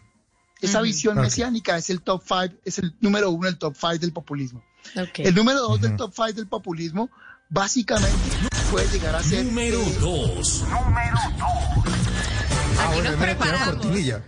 Ve, aquí, aquí le damos producción, es un Carlos. tipo muy recursivo, muy pilo, porque esto no estaba preparado. No está Eh, preparado. El número dos del populismo, básicamente, es que plantea elementos absolutamente románticos y utópicos difíciles de consolidar en el corto plazo. Por ejemplo, vamos a bajar los impuestos de los colombianos. Eso es posible si cambia toda la estructura económica y social de Colombia, pero en el corto plazo es prácticamente imposible. Por ejemplo, vamos a convertir, co- eh, eh, vamos a, transformar la fuerza económica de Colombia en economía naranja. Pues puede que sí, pero estamos Pero- lejitos porque tenemos industrias culturales muy pobres y muy débiles, más que pobres débiles. Entonces, eso, plantearlo en el corto plazo es un elemento fundamental del populismo. Número dos. Nos iríamos al número tres. Exacto. Número 3. Él estaba esperando. Ya, ya. Carlos todo DJ, manda el número 3. Muy bien, Sí, Carlos. estaba esperando la cortinilla. No, mal. Mauricio, hermano, yo, de verdad quiero, de, paréntesis rápido antes del número tres. Una, una de, esos, de esas cosas que uno siempre fracasó en la vida era cuando uno escuchaba Nice Mega Fiestas y escuchaba Reina de Corazones y escuchaba todo este grupo de amigos de Mauricio y uno decía, mierda, yo quiero ser eso. Y termina uno estudiando maestrías y, y metiéndose en doctorados y pierde el año. Entonces, el número tres del top five de- del populista o del populismo es siempre eh, abrogarle la responsabilidad a algo externo. Es decir, siempre para el populista el problema está afuera, nunca está adentro. Es decir, o son los yanquis, o es la burocracia, o es la derecha, o es la izquierda. Siempre le pone, el, el, enemi- el enemigo siempre está afuera. Externo. Y ahí es, ese, y ese vendría siendo el famoso chivo expiatorio, ¿no? Como que todos nuestros males está en ese problema externo que no soy yo y yo le voy a mostrar la salvación, ¿no? Sí, sí, sí. Ese es, ese es el, el- el rasgo más distintivo o el número tres del populista. Eh, Yo no voy a volver a cometer el mismo error, Mauricio. Por favor, anúncielo usted, el número cuatro. Número 4. Ya lo anunció usted. Número 4. Muy bien. DJ Carlos Arias. Uy, no, no, ya me sentí muy mal. Esto me va a hacer un bullying mañana ni el berraco. Bueno, listo. El número cuatro. sí, sí, el- el- es- aquí, es, aquí es cuando uno pierde todos los, pierde todos los papeles, lo echan de Todas la las maestrías. lo echan del doctorado Todo. por ser poco serio. Ahí, en este momento es cuando eso ocurre. Bueno, el número cuatro del, del populismo, del populismo o del populista es siempre, siempre, siempre eh, el populista o la, la práctica populista, mejor porque yo creo que hay una cosa bien importante, no hay un populista, hay prácticas populistas, siempre son mediáticas. Siempre el populismo se basa de los medios, se, se basa o sí se basa en los medios de comunicación para proyectar su imagen pública. Un populista o un no populista nunca utilizaría los medios de comunicación para visibilizar. Sí, por ejemplo, un populista que no tiene por qué hacer esto, pues se viste de astronauta, coge un megáfono y se va por todas las calles de las localidades diciendo que por favor se metan a sus casas porque hay un COVID. ¿sí? Esa es una práctica populista. Ok, ok, ok, ok. Vamos No identificando, ¿no? hace que el líder sea populista. Hombre, Carlos. la práctica es absolutamente populista. Bueno, es que astronauta. bueno, Número este es el 5. quinto. Quinto. Eh, Rasgo. Y el número uno, eh, eh, eh, que pues es, como lo que hace identificar básicamente el populismo, es que no logra consolidar en su discurso elementos racionales para la consolidación de sus propuestas. El populista se basa siempre en los ideales, en los escenarios ideales de promesa. Pero cuando esas promesas se van a tangibilizar en elementos reales y racionales para poder ser, para poder ser, para poder ser consolidadas, eh, se diluye en el aire. Por ejemplo, Eh, uy, esta sí es muy ganadora. Póngale cuidado. Un candidato A ver, ¿cuál? presidencial, un candidato a la alcaldía estaba prometiendo que eh, iba a dar subsidios a todos los a- que iba a subsidiar el transporte público en Bogotá. Un candidato, no, un alcalde, prometió el subsidio en, eh, del transporte público. Ok. Cuando llegó a lograrlo, quebró el servicio de transporte público de la ciudad. A tal punto que ese servicio público de transporte quedó completamente, no solamente en la ruina, sino quedó tan desfinanciado que hoy es prácticamente obsoleto. Y hoy, cuando otros eh, gobernantes proponen el metro, el tipo los critica. Mm. Bueno, dejémoslo ahí. Puntos Sí. suspensivos. Sí, puntos suspensivos. Puntos suspensivos. Bueno, ahí están entonces lo- los rasgos. Una, una, una última pregunta, cinco. Carlos. De este top 5, ya que lo cerramos. Eh, ¿Por qué la gente que está... por- nosotros decimos que esto es como una pandemia, porque la gente que está infectada a veces es como asintomática. Sí, no se dan cuenta y como que uno trata, porque cuando uno trata de Exacto. explicarle a alguien, oye, usted le están metiendo un cuentazo, y vuelvo y repito, de izquierda o de derecha, porque las hemos visto, no reaccionan todos, no, no, es, es nuestro líder, no hable mal de él, duela a quien le duela. Ah, ¿Por qué, por qué la gente se porta así? Como con esto me voy a reivindicar con los pocos eh, estudiantes o académicos que pueden ya estar escuchando esto. Esta mañana me pillé un, un- un paper, como dicen los snob, un, un- documento de investigativo muy bacano que está en, inglés que plantea un concepto que yo, que, que- yo manejo en, en- en el pensum de mi, de mi asignatura en la maestría en comunicación política del externado, que es la disonancia cognitiva. Para que no se vayan a dormir, básicamente lo que plantea la disonancia cognitiva, que es de un autor muy bacano que se llama León Festinger, lo que dice Sí. es que la gente se aferra a sus creencias y cuando se aferra tanto a sus creencias, empieza por simplemente, por temor a, que, a, a- a- quedar en el ridículo o a que sus creencias sean completamente diluidas por el otro, o sean eh, eh, tumbadas por el otro, empieza a generar un rechazo a todo aquello que sea distinto a lo que esa persona cree. Entonces, con eso lo que le quiero decir es, usted es de Millonarios o usted es de Santa Fe.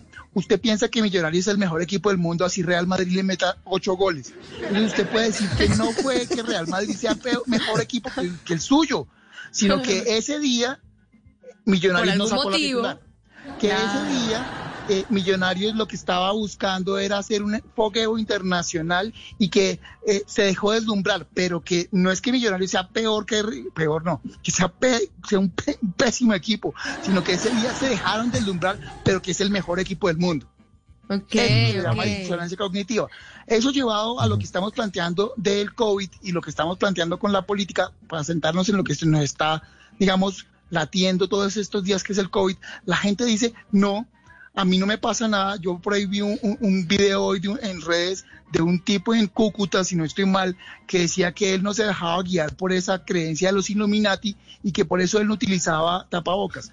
Lo que está buscando es argumentar su ignorancia para no verse completamente tumbado por las razones que le expone la periodista cuando le hace la pregunta. Lo mismo nos pasa con el COVID. Entonces, Trump dice que no, que eso no nos va a dar, que eso es eh, eh, eh, el cartel de los médicos, dice por ahí otro político en Colombia, ¿sí?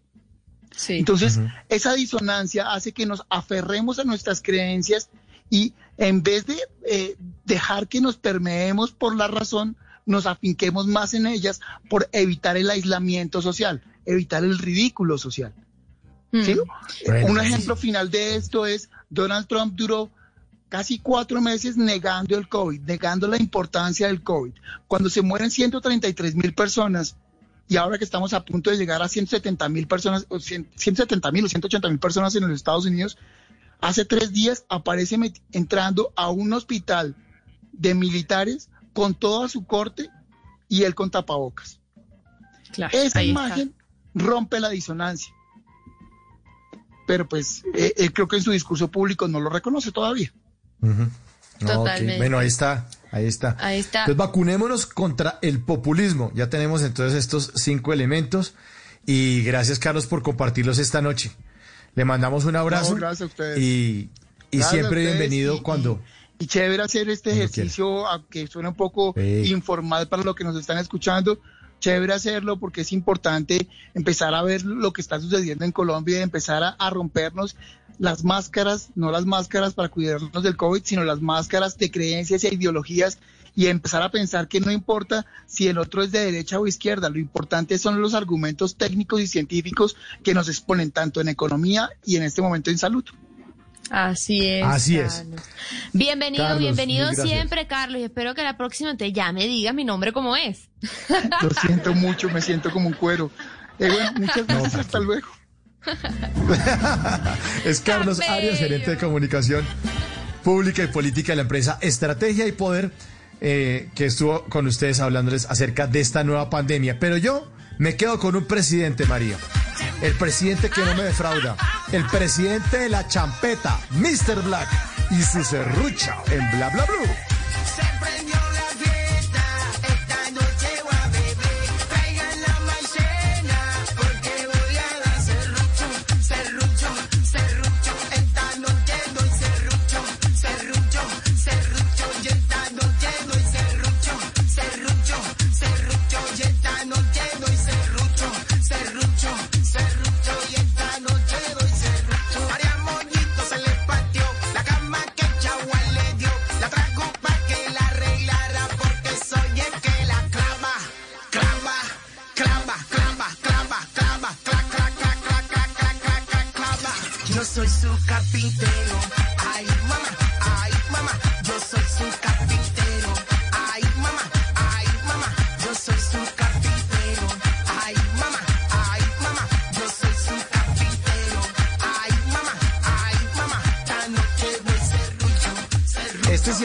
Sí es my president. Este sí no María. tiene discusión. Por él sí me vuelvo, por él sí me ciego, solo por el ritmo. 11 de la noche, 35 minutos. Estamos en Bla Bla Blue en estas conversaciones para gente despierta, como usted, mi querido oyente. Como los que apoyamos a los emprendedores. Viene Ana Milena con los emprendedores en Bla Bla Blue.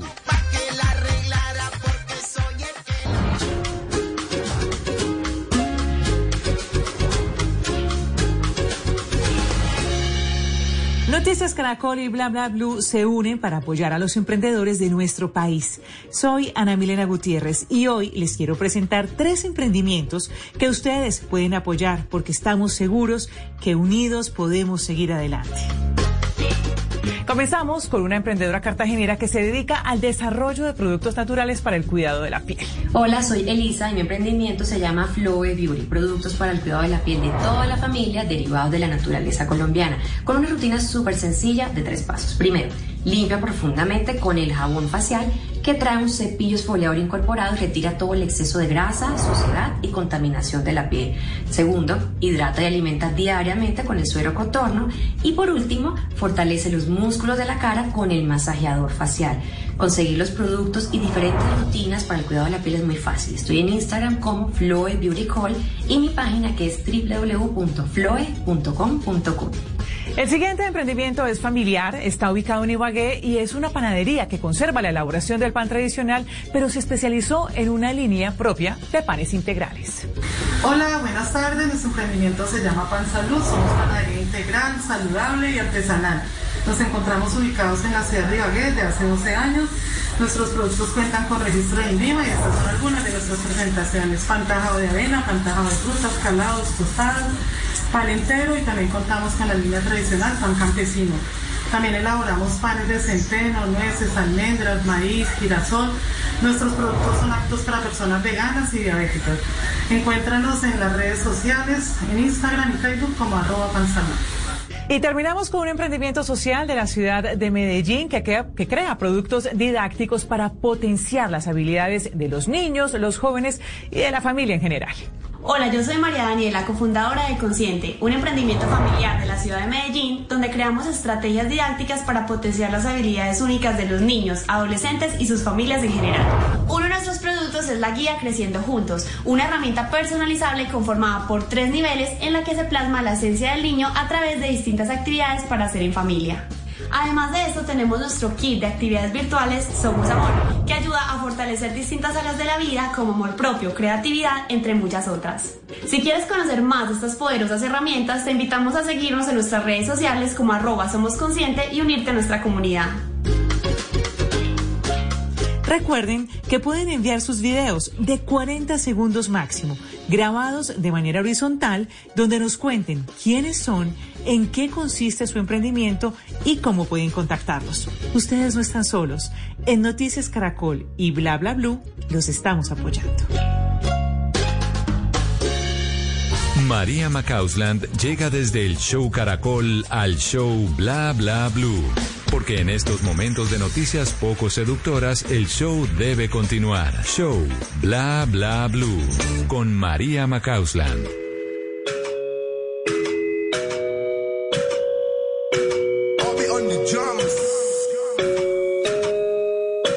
Yo no te estaba buscando, bebé, pero cuando coincidimos, bebé, fue una cosa que Y estamos no sé. oyendo, Mauro y oyentes, a esta hora la nueva canción de Carol G que se llama Ay Dios mío, que es con Ovi on the Drums. Es el nuevo lanzamiento de, de esta super cantante colombiana y es la razón por la cual la cantante Carol G había mantenido el secreto, adivine qué, Mauro, que dio positivo para coronavirus. Ah, sí. Sí, Eso ha estado en todos los medios y todo, pero lo que ha sorprendido más con Carol G es que la mujer decidió mantenerlo en secreto porque no quería desviar la atención de, de los medios, las noticias, de su nuevo sencillo, que es este, ay Dios mío, una canción que en YouTube ya tiene más de 12 millones de reproducciones. Entonces Carol dijo, yo me voy a hacer la prueba, me lo voy a hacer con mi novio, el rapero Anuel AA, y no quiero que se enteren del resultado, entonces voy a guardar videos y los voy a ir subiendo. Mientras que estoy enferma, acostada en mi cama, pasando esto, voy a estar subiendo videos de otras cosas. Entonces ella montó toda una fachada y cuando empezaron los rumores a salir de que estaba enferma, na- no, no coincidía con sus redes y nadie entendía porque ella se veía feliz en el carro, en la piscina y todo y resulta que era todo una fachada, Mauro. No le creo, no le creo. Pero tampoco le creo es el nombre. Yo no sé por qué ese tipo se llama Anuel AA. O sea, o sea, Anuel AA o Triple A. ¿Por qué se llama así? ¿Es que anda con las pilas puestas o qué? Anda muy... Eh, no solamente el nombre, tú, te, tú más o menos sabes un poco la historia de Anuel AA. No, no tengo ni idea. Pues Era como el conejo de Anuel- Energizer o qué. Anuel AA es un rapero que él estuvo en la cárcel y estando dentro de la cárcel se empezó a volver famoso. Él empezaba a sacar audios desde adentro de la cárcel y la gente y se empezaban a viralizar y la gente sabía que venían de él y que esas eran temas que estaban saliendo desde adentro de la cárcel y, y se viralizaban y desde allá empezó su fama y luego se rebautizó con esa doble A que según varios expertos supuestamente eh, significan apocalíptico y anticristo. O sea, pues, pero Ah. la verdad, pero la verdad no se ha, no se ha terminado como de, de, de confirmar. Alcohólicos Anónimos, ¿no será? Pero, Sí, también. Sí, no, pues. Te hablo desde la prisión. bueno, pero volvamos. Volvamos, volvamos a Carol entonces. entonces volvamos a Carol. Entonces Carol obviamente Sí. no tiene ni idea cómo todo el mundo se enteró, pero se enteró todo el mundo y en sus propias palabras ella ya pues en un Instagram live que hizo eh, lo empezó a contar a sus seguidores. Miren cómo, cómo lo contó. Simplemente no quise darles esa preocupación a ellos, que están lejos de mí, que no podíamos estar juntos. Eh, lastimosamente no sé cómo se filtró la noticia, no sé si fue la persona que nos hizo la prueba, pero mi decisión fue simplemente no hacerlo público, por eso, porque salía también mi sencillo que ya estaba programado y ninguna de mis intenciones era que la noticia fuera eh, que tenía el virus y, y, y no mi canción. Ahí está. Imagínate eso, Mauro, hacerte la prueba y que ella diga, yo no sé quién fue, yo no sé si fue la persona que me hizo la prueba la que contó. Pero es que es muy difícil. Es muy difícil, María, en este mundo de conexiones, de redes, de. No, no, no, es que es imposible.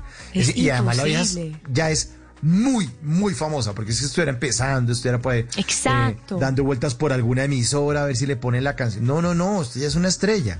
Ya es Exacto. una estrella, entonces. Imagínate tú diciéndole a, a la enfermera o a la persona que vino a hacerte la prueba, sí, bueno, pero mire, antes necesito que me firme aquí un acuerdo de confidencialidad. Uno nunca Pero sabe pero no le diga a nadie. No le vaya a decir a su novio, le dice la enfermera. No le vaya a decir a su novio. No, pues, Exacto. Y lo más chistoso todavía es que eh, al parecer ella salió positivo, pero su novio salió negativo. Eso es lo que dicen, ¿no?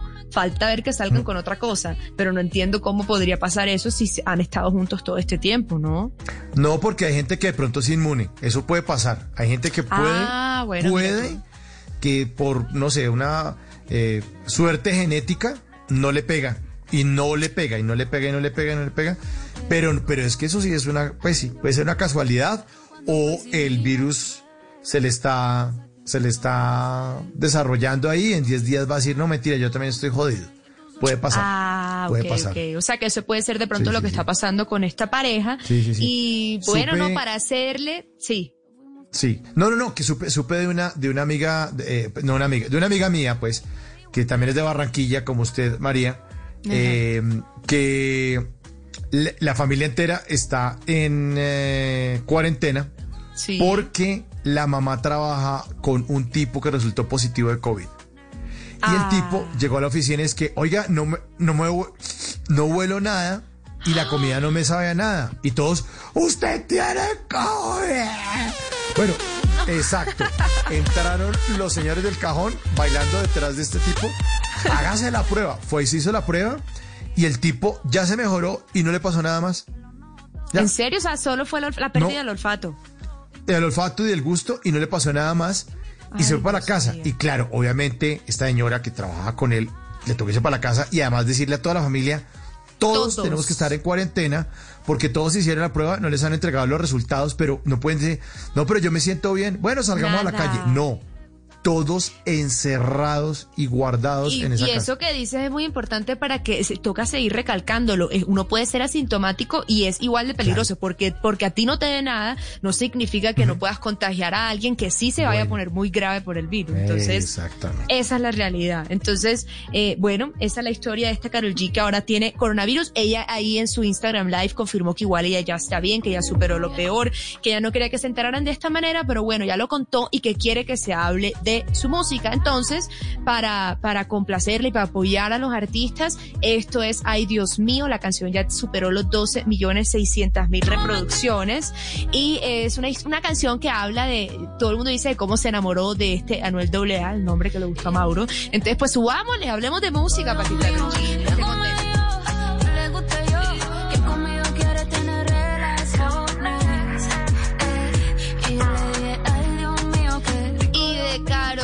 G, Mauro de Oyentes, nos vamos para Estados Unidos con uno de mis actores favoritos, a quien quiero, el gran Will Smith. Ah, esta canción es lo máximo. Oh, máximo. Qué buena canción. Y les voy Y a la hablar, película. queridos, del chisme, del entretenimiento que tiene, que está en la boca de todo el mundo y es nuestro querido Will Smith y su esposa Jada. Ya de pronto esto lo han escuchado porque se ha hablado mucho durante el fin de semana, sino que hoy volvió a ser noticia porque un video de Jada Pinkett y de Will Smith en el que se confiesan trapitos sucios del matrimonio superó en Facebook en 24 horas más de 15 millones de reproducciones. O sea, más de 15 millones de personas vieron esto y eso, esto es muy raro que pase en la red social Facebook porque uno acostumbra a ver videos en YouTube o a darle like a fotos en Instagram. Pero entonces resulta, Mauro, que eh, ya sabes más o menos la historia. Mauro. No, no, no, no. Cuéntemela, cuéntemela. Ah, bueno, entonces resulta que se sentaron en el programa de la esposa de Will Smith, que se llama eh, Mesa Roja, Red Table, y ahí ella lleva invitados y hablan de cosas. Y aquí invitó a su esposo Will Smith para contarle a todos sus seguidores eh, algo que empezó a salir en la prensa, empezó a salir en titulares sin ellos haber dado la autorización o sin ellos hablar con nadie. Entonces dijeron, ok, si ya las redes y ya la prensa está hablando de esto, pues nosotros mismos aclaremos el tema. Y confesaron que dentro de su matrimonio, hace cuatro años y medio, Jada tuvo una relación con un rapero 21 años menor que ella y que el rapero era No, amigo de su hijo y lo No. hablaron. Imagínate tú, o sea, aquí No, en la cara no, ¿qué hablar es de este esa incomodidad. Entonces, obviamente todo el mundo está, eh, o sea, hablando de esto porque cómo es eso que tu esposa te dice en la cara, si yo hace cuatro años y medio estuve con un rapero 21 años menor que yo y tuve una relación.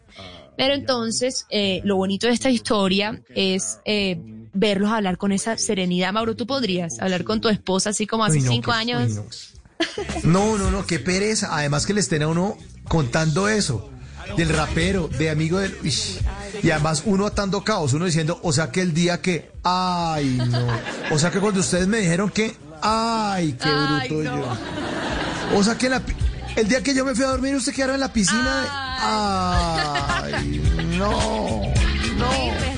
Qué? Aquí lo único que lo salva un poco es que ambos aclaran que hace cuatro años y medio, cuando esta relación extramarital ocurrió, eh, ellos estaban eh, terminados. Habían decidido tomar un tiempo porque por algún motivo ya ninguno de los dos estaba feliz. Entonces dijeron, seamos felices por aparte, miremos si esto es cuestión de separarnos de pronto ya para siempre. Y en ese bache, en ese distanciamiento acordado por ambos, fue que ella inició esta relación. Obviamente, Will Smith se ríe incómodamente y dice, nunca me imaginé que fuera a ser tan rápido, nunca me imaginé que fuera a ser con un amigo de nuestro hijo, porque obviamente, pues la edad no importa en el amor, pero aquí la derecha es bastante significativa, entonces llama la atención. Pero la conclusión es muy bonita porque dice Will Smith mirándola que el día que la conoció, el año, el primer año en que estuvieron juntos, él le dijo, Jada, yo te voy a amar a pesar de lo que sea. Y lo está cumpliendo, lo está cumpliendo después de tantos años de casados, siguen juntos y dice que están en el mejor momento y que visibilizan este romance y visibilizan este hecho frente a todos para que no titulen más nada y para aclarar que está muy bien en su matrimonio, ¿ah? de admirar.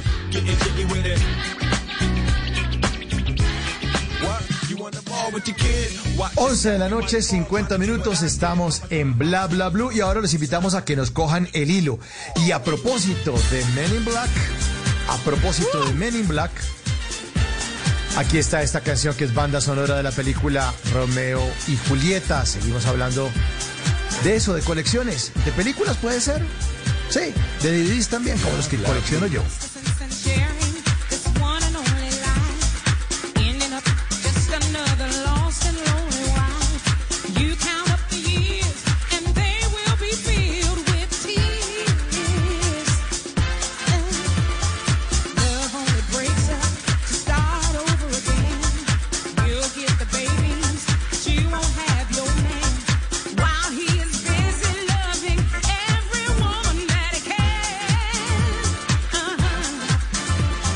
¿Qué coleccionan ustedes? A propósito de un hilo divertido que nos encontramos en Twitter, pues sí, muchos, muchos coleccionan, o muchos coleccionábamos DVDs. Yo coleccionaba DVDs de películas, María. ¿Ah, Mira, sí? y originales. Oh, sí, no, no, no, no el agáchese. No el agáchese en la valletilla. No, no, no, no, no. Pues hombre, toca pagar los derechos a la, a la- a la gente que produce algo, ¿no? Está bien, por eso hemos encontrado un hilo que vamos a compartir con todos ustedes. Arroba Nani Candela en Twitter. Pregunta, ¿ustedes coleccionan algo? Abre el hilo y nosotros abrimos el hilo. Vamos a leer las respuestas de este hilo. ¿Ustedes coleccionan algo? Arranque María. Y así empieza arroba Daniel-MacDean, ese es el primo mío, no mentira, MacDean dice, colecciono maricadas varias de Harry Potter, o sea, ese Daniel debe tener varitas, bufandas, Uy, la- sí. porque eso es todo un universo, el de Harry Potter, ya me En- imagino ese cuarto. En Universal. En Universal, en Orlando venden de todas las bufandas, Sí. las varitas, venden Wow. de todo. Y el que es La fanático. cerveza esa de mantequilla, sí, no, todo. El fanático colecciona todo lo de Harry Potter. Bueno, arroba pegaviria a eh, responde, gatos, figuritas de gatos, chanchos de cerámica, buena música, buenos libros. Buena combinación, Pegaviria. Germán Salcedo dice que frustraciones cuenta. Ah. Ay, pobrecito. no, Libérese de eso. No, eso sí no se colecciona. Arroba Gandalf. Dice, ahora mismo no, pero como hasta los 16 años coleccioné piedras. Sí, piedras. Y alcancé a tener también varios fósiles rodando por el suelo eh, eh, ahí en, en la casa, ¿no? Eh, o sea, la gente que va de paseo. Pues que hay gente que va de paseo y colecciona piedritas. Yo a veces traigo piedritas, pero cuando no me llegan las maletas, llego con una piedra increíble. Sí. todo bueno, todo bueno. Bueno, Maritza White dice en una sola palabra, hombres. ¿Hombres? Ay, ay, ay, ay, colecciona hombres, Maritza White. Da- Dani Valderrama, monedas, cerveza, fotos de balcones. Sí, fotos de balcones. Fotos de balcones, que es la nueva realidad del año 2020 en cuarentena, así que debe estar feliz Eso. Daniel de Rama. Arroba Iván Mesai dice, joda sí, ese es costeño, joda sí. Tenía la colección completa de Calimán, Arandú, Samurai y Memín cuando terminé el colegio y me fui a la U. Mi madre en una limpieza me lo botó toditos, pero todos. Ah. Ay, no. Eso sí, a uno cuando las mamás le botan a uno las Sí. cosas. ah. No, es que no respetan las colecciones. Y Piensa que es basura, piensa que es basura. Exacto. Por ejemplo, Carolina Rueda responde colecciones, que si colecciono algo, y responde cagadas. Colecciona Carolina Rueda. Bueno, hay gente que colecciona eso. sí. Hay gente que colecciona eso. Osvaldo Villa, señor, colecciona gorras. Gorra, ah, eso es un clásico, ¿no? Las gorras colgadas clásico. en, en, en el, en el garaje de la casa y el papá coleccione gorras de todas partes. Y se pone las mismas De dos. todas. Sí, eso es verdad. Doctor Glenn Mile dice, decepciones con mujeres. Llevo 18 años coleccionando y ya perdí la cuenta de cuántas he tenido. Ay, qué pecado. No, no, no. Arroba Vlado, que fue nuestro invitado, ¿no? La semana Eh, pasada estuvo aquí Vlado. Ajá, participó y dice que colecciona diccionarios. Muy bien, Ay, muy bien. oye, sí, no le preguntamos, María, no le preguntamos por los diccionarios. La próxima vez que vuelva. Ah, bueno, él dijo que iba a volver. Acuérdese que dijo que iba a volver. Porque le robaron el tiempo. El tiempo, que fue el día del temblor. Fue El miércoles temblor. que tembló. Dijo, me robaron 15 minutos de programa. Me tiene que volver a invitar. Vlado totalmente Y invitado a bla, total bla, lo bla. amerita, tenemos esa deuda. Edward, arroba evaquero65, coleccionaba lápices, lapicero, estilógrafos, pulmón- plumones y afines. En un trasteo me robaron las cajas con cientos de estos y dejé mi afición. No, pero, pero ¿para qué colecciona eso? Eh, Hay mucha gente que guarda esos lapiceros o, o marcadores y se secan. Y, y son metidos entre un mug. Esa vaina seca y uno le O sea, pregunta, la ¿y eso vida le qué? hizo un favor, como que un bella, Sí. cantidad de... Ya, hombre, te echa esa vaina a la basura, hombre. Arroba, arroba Megabas. Colecciona Hot Wheels, rocas, monedas y cosas de Darth Vader. Bueno, ahí Muy variado, muy variado. Muy variado. Arroba Dionisio Hermes dice, coleccionó plata. No frieguen. Ay, quieto, milloncitos, eh. Y le responde, y le responde Guillermo Rubio, eh, si tienes repetidos, mándame que yo también colecciono. Buena respuesta. Muy buena. Arroba flaco pura bulla, dice que colecciona tangas. Ay, ¿pero qué? ¿Se las roban o qué? Ay, no, pues tan, tan papichicas, pues. Ay, no le creo. Niña mermeladita, yo coleccionaba latas de refresco y de cerveza, tenía casi 200, pero cuando nos cambiamos de casa regalé todo eso. 200 latas de cerveza, Dios mío. Uy, eso donde cabe toda esa vaina. Pero hay gente sí que, que compra las repisas y las pone para coleccionarlas en el cuarto. Arroba Randy Dominic dice camisetas de mi club de fútbol favorito y monedas de a mil pesos. Yo también yo tengo aquí un tarro donde meto monedas de, de, de 500 y de mil. Y es que para un paseo todavía no las he llenado. También colecciono Y moneditas. por ahora no va para ningún paseo, Mauro, así que vaya buscando. No, Mayra. Escobar, Mayra Escobar Hidalgo colecciona agendas, tiquetes de cine y de avión. Ay, por los recuerdos. Ah, chévere. Sí, sí, sí, sí, buen recuerdo. Sí, sí, sí. Catalina QY dice, semillas que me encuentro en los bosques. Uy, esta de tener una mano de, de matas en la casa seguramente. Que la siempre, sí. Danilo Jiménez, solo los mejores momentos para inspiración y agradecimiento. ¡Oh! Ay, bien, bien, bien, bien. No, pero vale, vale, vale. Mauricio Sánchez dice, uh, carros de Fórmula 1 a escala, camisetas de Jarro Café y corchos de vino. Ay, yo también tengo una mano de corchos de vino aquí en Yo la casa. también. Oye, esa vaina, Sí. ¿por qué? O sea, ¿por qué eso nos da por coleccionar corchos? Porque uno, compa- porque uno comparte momenticos ahí como de vino con, con alguien especial y toca guardar esos momentos, seguramente. Buena explicación. Yo lo hacía y no, no sabía por qué, pero bueno. Luigi, Luigi dice que colecciona deudas. Ándale. Ay, no. Ánimo, Mis- ánimo que no eres el único. Bueno, Miss Mile Moon dice las boletas de los conciertos a los que he ido. Eso es una buena colección para recordar, ¿cierto? Sí, las boletas de los conciertos uno las va a guardar. Sí, eso es bello, eso es bello. César Martínez, yo soy coleccionista de cosas de Coca-Cola. Tengo un poco más de mil Ah, botellas en mi colección. Wow. Hay mucha gente que colecciona cosas de Coca-Cola. Mil botellas. Arroba Oro Cortés 21, llaveros de varias partes del mundo. Ah, sí, llaveros también. Los que le traen a los amigos y eso. Claro, de varias partes del mundo. Y por ejemplo, ahí les cuento que yo les voy a decir que mi mamá que coleccionaba, mi mamá colecciona es cofrecitos de varias partes del mundo. Entonces son típicos ¿Ah, sí? del país. Entonces, eh, no sé si es México, es la pirámide y así sucesivamente. Entonces, pues nada, si algún día le quieren dar un regalo a mi mamá, ya saben que cofrecitos de alguna parte del mundo. Y empiezan ahí los enamorados. Mari, me están llegando un poco de cofrecitos a la casa. Ah, bueno, es la mejor forma de llegar. Ay. Se habían demorado con la canción de conquista para María. Sí.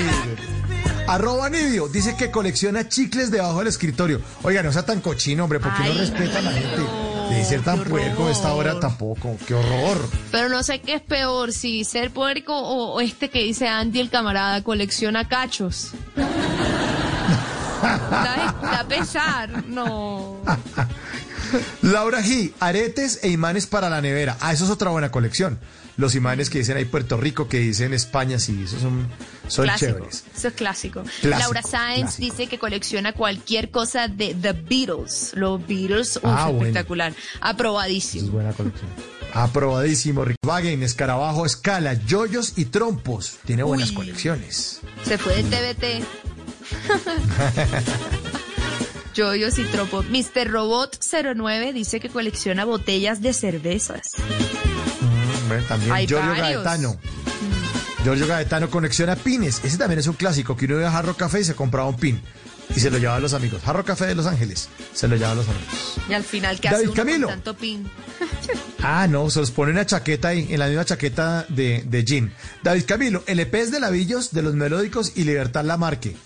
Chévere, buen gusto. Vamos, música, pura música de diciembre esa de Lavillos. Andrés dice que colecciona bufandas de los estadios que ha conocido. Ay, buenísimo. Yo que fui a cubrir la Copa América entendí. Entendí la pasión del fútbol. David Claro. Doncel dice, yo colecciono películas en DVD originales, pero cada día se hace más difícil conseguirlos. Sí, ya, ya no tanto. Santiago Moreno dice que sí colecciona cosas, vinilos de salsa y bugalú. Bueno. ¡Ay, qué rico! Sí. Y, si, y si tiene donde ponerlo, mejor todavía. Andrés Felipe Chacón, monedas del mundo. Ah, sí, eso también es como usual, ¿no? Sí. Y aquí cerramos este hilo con Pipe, que dice que colecciona mujeres. Lleva tres matrimonios. ¡Ay! Ay, ánimo, Pipe. Y para él. Y para él, para Pipe, esta canción cerramos este hilo.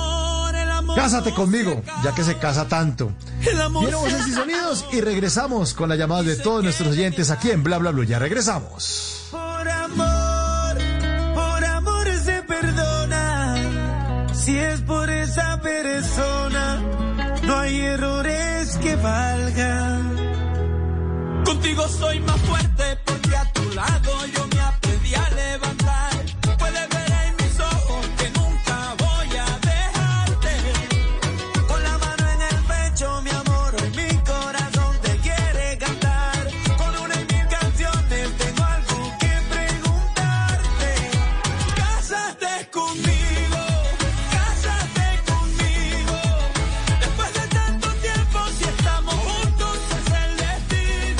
¿Qué se requiere para una buena conversación?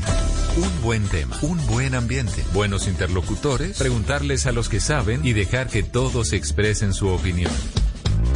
Cada noche encontraremos los ingredientes necesarios para las mejores conversaciones en Bla Bla Blue, con transmisiones en vivo en redes sociales, con videos y conversaciones de nuestros oyentes y con todo lo que quieras hablar desde tu casa porque ahora te escuchamos en la radio. Bla Bla Blue, desde las 10 de la noche hasta la 1 de la mañana. Bla Bla Blue, porque ahora te escuchamos en la radio. Blue Radio y bluradio.com. La nueva alternativa. Voces y sonidos de Colombia y el mundo en Blue Radio y bluradio.com, porque la verdad es de todos. Ya son las 12 de la noche, tres minutos de este miércoles 15 de julio del 2020. Soy Javier Segura y esta es una actualización de las noticias más importantes de Colombia y el mundo en Blue Radio y BlueRadio.com. Y mucha atención que bajó la ocupación de UCI en Bogotá. El porcentaje ahora se ubica en un 89,3% con 1.106 camas ocupadas de 1.239. De ayer a hoy entraron 52 unidades de cuidados intensivos nuevas. Hay 160 casos confirmados y 946 probables con 133 camas disponibles. Ayer solo quedaban 104. 12 de la noche y tres minutos, la Asociación de Profesores de la Universidad de Antioquia hizo un llamado al gobierno nacional para que se apoye a las universidades públicas con la matrícula cero. Esto mientras que seis estudiantes de Medellín cumplen ya seis días en huelga de hambre. Informa Susana Paneso.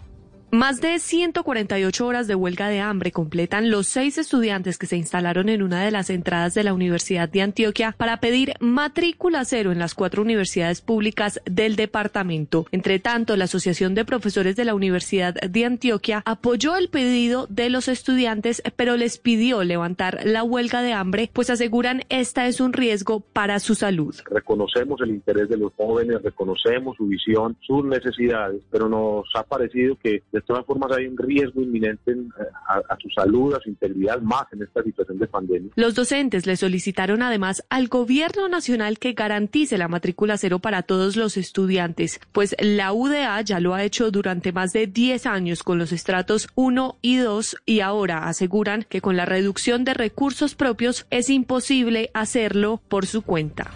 Gracias, Susana. 12 de la noche y cuatro minutos. Comerciantes y gerentes de centros comerciales en Santander rechazaron la propuesta del gobernador de mantener el toque de queda el domingo del día sin IVA. Por el contrario, piden que se permita la salida de más compradores. Verónica Rincón que este domingo última jornada de días sin IVA sea flexible y que se permita incluso la salida de compradores con pico y cédula es la solicitud que están haciendo comerciantes en Santander, quienes no comparten la propuesta del gobernador Mauricio Aguilar de mantener el toque de queda debido al aumento de casos de COVID-19. Para el comercio será la oportunidad de recuperar sus finanzas, dice Sandra Tolosa, gerente del centro comercial La Florida. Entendemos todo el tema de la situación de los contagios que se han disparado, pero sabemos que los controles o el ejercicio que hubo el pasado 3 de julio fue un ejercicio muy, pero muy controlado. El tráfico disminuyó muchísimo porque la venta de electros se está haciendo de manera digital. La propuesta de toque de queda todo el día domingo será estudiada con los alcaldes del área metropolitana de Bucaramanga en una reunión este miércoles.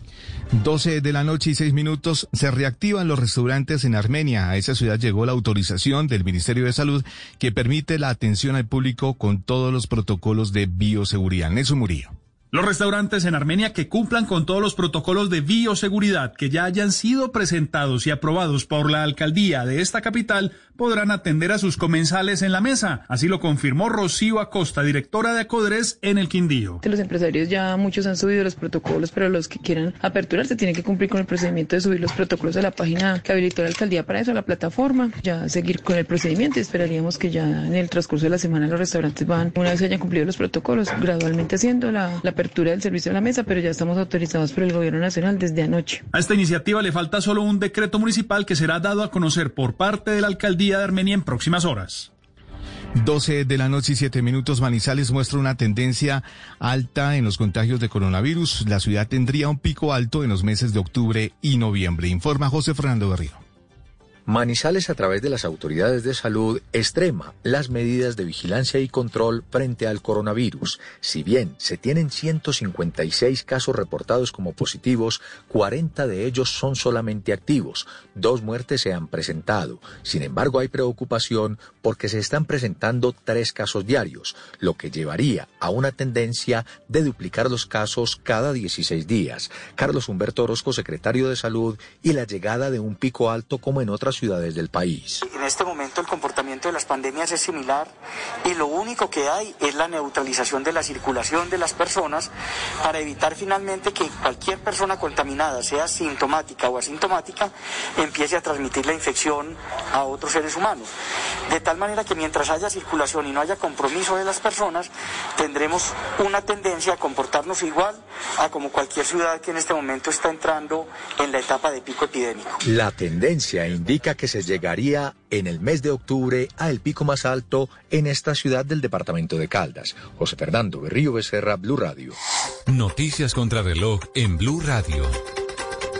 Y cuando ya son las 12 de la noche y 8 minutos, la noticia en desarrollo, la compañía brasileña JBS, la mayor eh, procesadora de carnes del mundo, incluyó cortes de ganado criado ilegalmente en áreas protegidas de la Amazonía, según un informe divulgado este miércoles por Amnistía Internacional. La cifra del Banco de Japón espera que la economía nipona se contraiga un 4,7% en el ejercicio fiscal del 2020 debido a la pandemia de coronavirus, anunció hoy en su informe trimestral sobre previsiones económicas del país. Y seguimos atentos porque el Fondo Monetario Internacional pronostica que la economía colombiana se contraerá 7,8% este año, pero espera que un crecimiento en el año 2021 del 4%. La ampliación de estas y otras noticias se encuentra en blurradio.com. No olvides descargar la aplicación Corona App en App Store y Google Play para estar informados sobre el avance del coronavirus en Colombia. Sigan disfrutando de Bla Bla Blue, conversaciones para gente experta. El mundo nos está dando una oportunidad para transformarnos, evolucionar la forma de trabajar, de compartir y hasta de celebrar. Con valentía enfrentaremos la realidad de una forma diferente, porque transformarse es la nueva alternativa. Blue Radio. Si es humor, último segmento mejor saludado. Loquillo no tiene los ojos brotados de nacimiento. Es de tanto hacer fuerza cada vez que se sube un pantalón. Si es opinión. La alcaldesa fue firme en decir que por lo menos en julio y en agosto no se abren las iglesias, pero Este tipo, digamos, de oficios religiosos cumplen con los que los técnicos o los conocedores de temas de epidemia son las tres Cs. Son espacios cerrados, lugares concurridos y tienen contactos cercanos. Cuando esas tres Cs existen, puede haber una posibilidad muy grande de contagios. Luego, esa decisión en Bogotá es una decisión muy sana, muy positiva. Voz Populi. Y cuando el marido en la noche la toca es para moverla porque está roncando.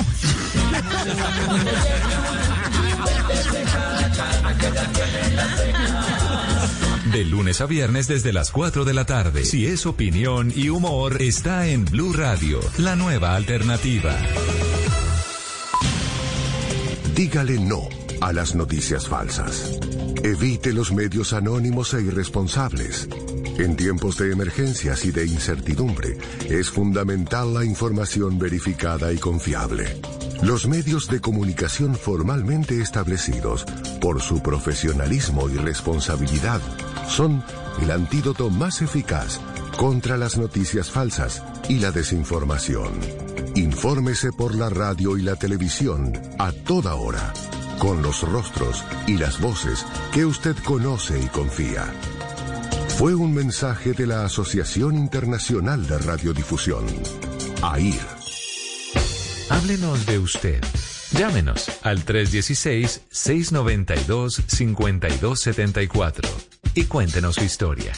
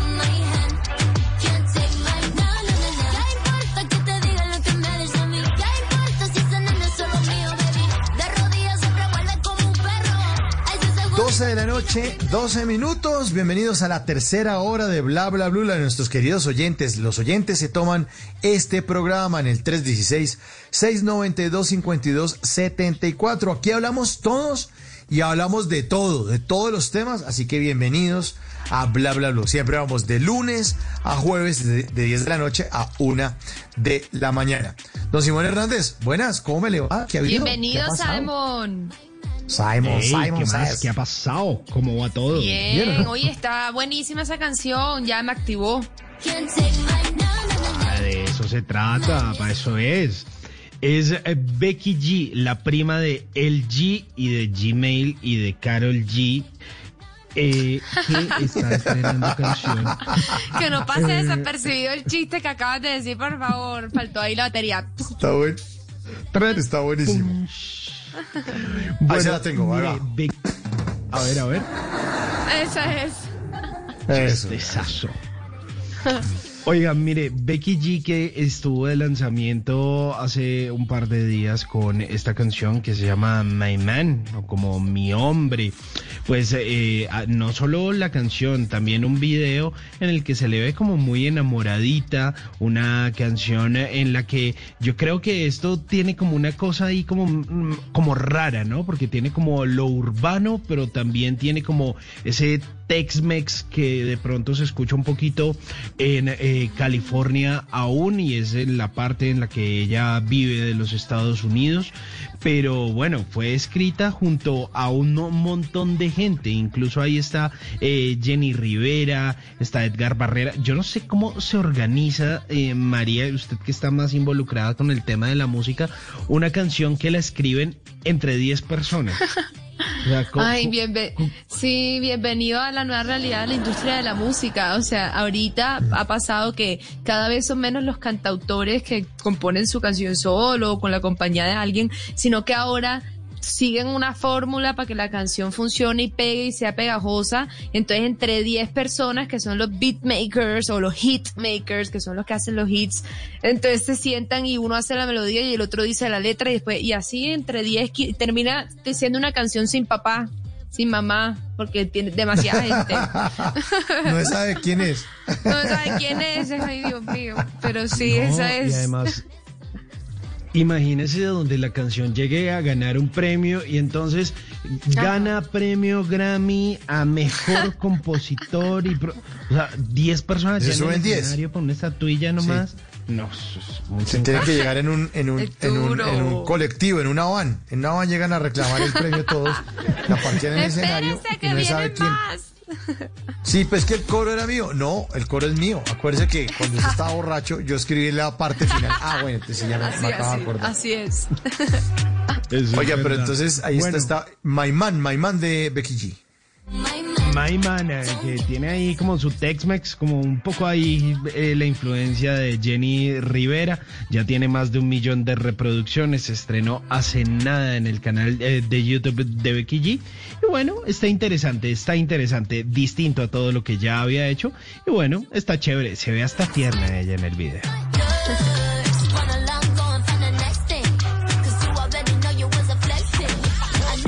Oiga, pero demasiada, demasiadas G. Yo confundo Ay, sí. a Carol G con Becky G. O sea, en serio, a mí se me revuelve, sobre todo porque yo tenía otro artista G que era de principios de los años 90. Kenny G. Óiganlo. Primero fue sábado que domingo. Kenny G, un saxofonista, Y eso no se puede comparar. Este Kenny G está ganador muy- del premio Grammy. Número uno en consultorios de odontología y ascensores. Con razón nos ha parecido tan familiar. canción. Sí, mejor canción para extraer muela. Era esta. Kenny G. No, eso es muy aburrido. presa, pero bien. Sí, sí. Y yo también pertenecí a la generación de los hombres G, a los hombres G. Que respeten. Sí, respeten. Primero fue sábado que domingo. Mira aquí. Mucha G, mucha G. Carol G.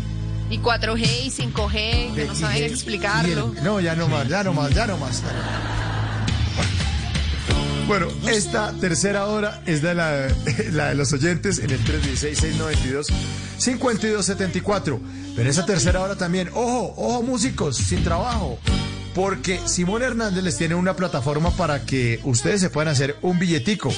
Además, ojo con los fotógrafos, los amantes de la fotografía, porque hay una convocatoria y un concurso abierto para todos ustedes.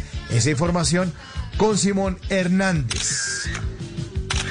Saque la cámara. Muy quietos para la foto. quietos para la foto porque vamos a estarles contando de qué se trata. Y ustedes se conectan con Bla Bla Blue en el 316-692-5274. Uy, uy. Conteste María, a ver quién es. A ver. Devuélveme a mi chica. 12 y 18 de la madrugada ya. ¿Con quién tenemos el gusto de hablar aquí en Bla Bla Blue? Sí, hola, buenas noches, ¿cómo están? Mi nombre es John. Hola, yo muy bien, gracias por preguntar. ¿Cómo estás tú la noche de hoy? Muy bien, muy bien. ¿Y ustedes cómo van?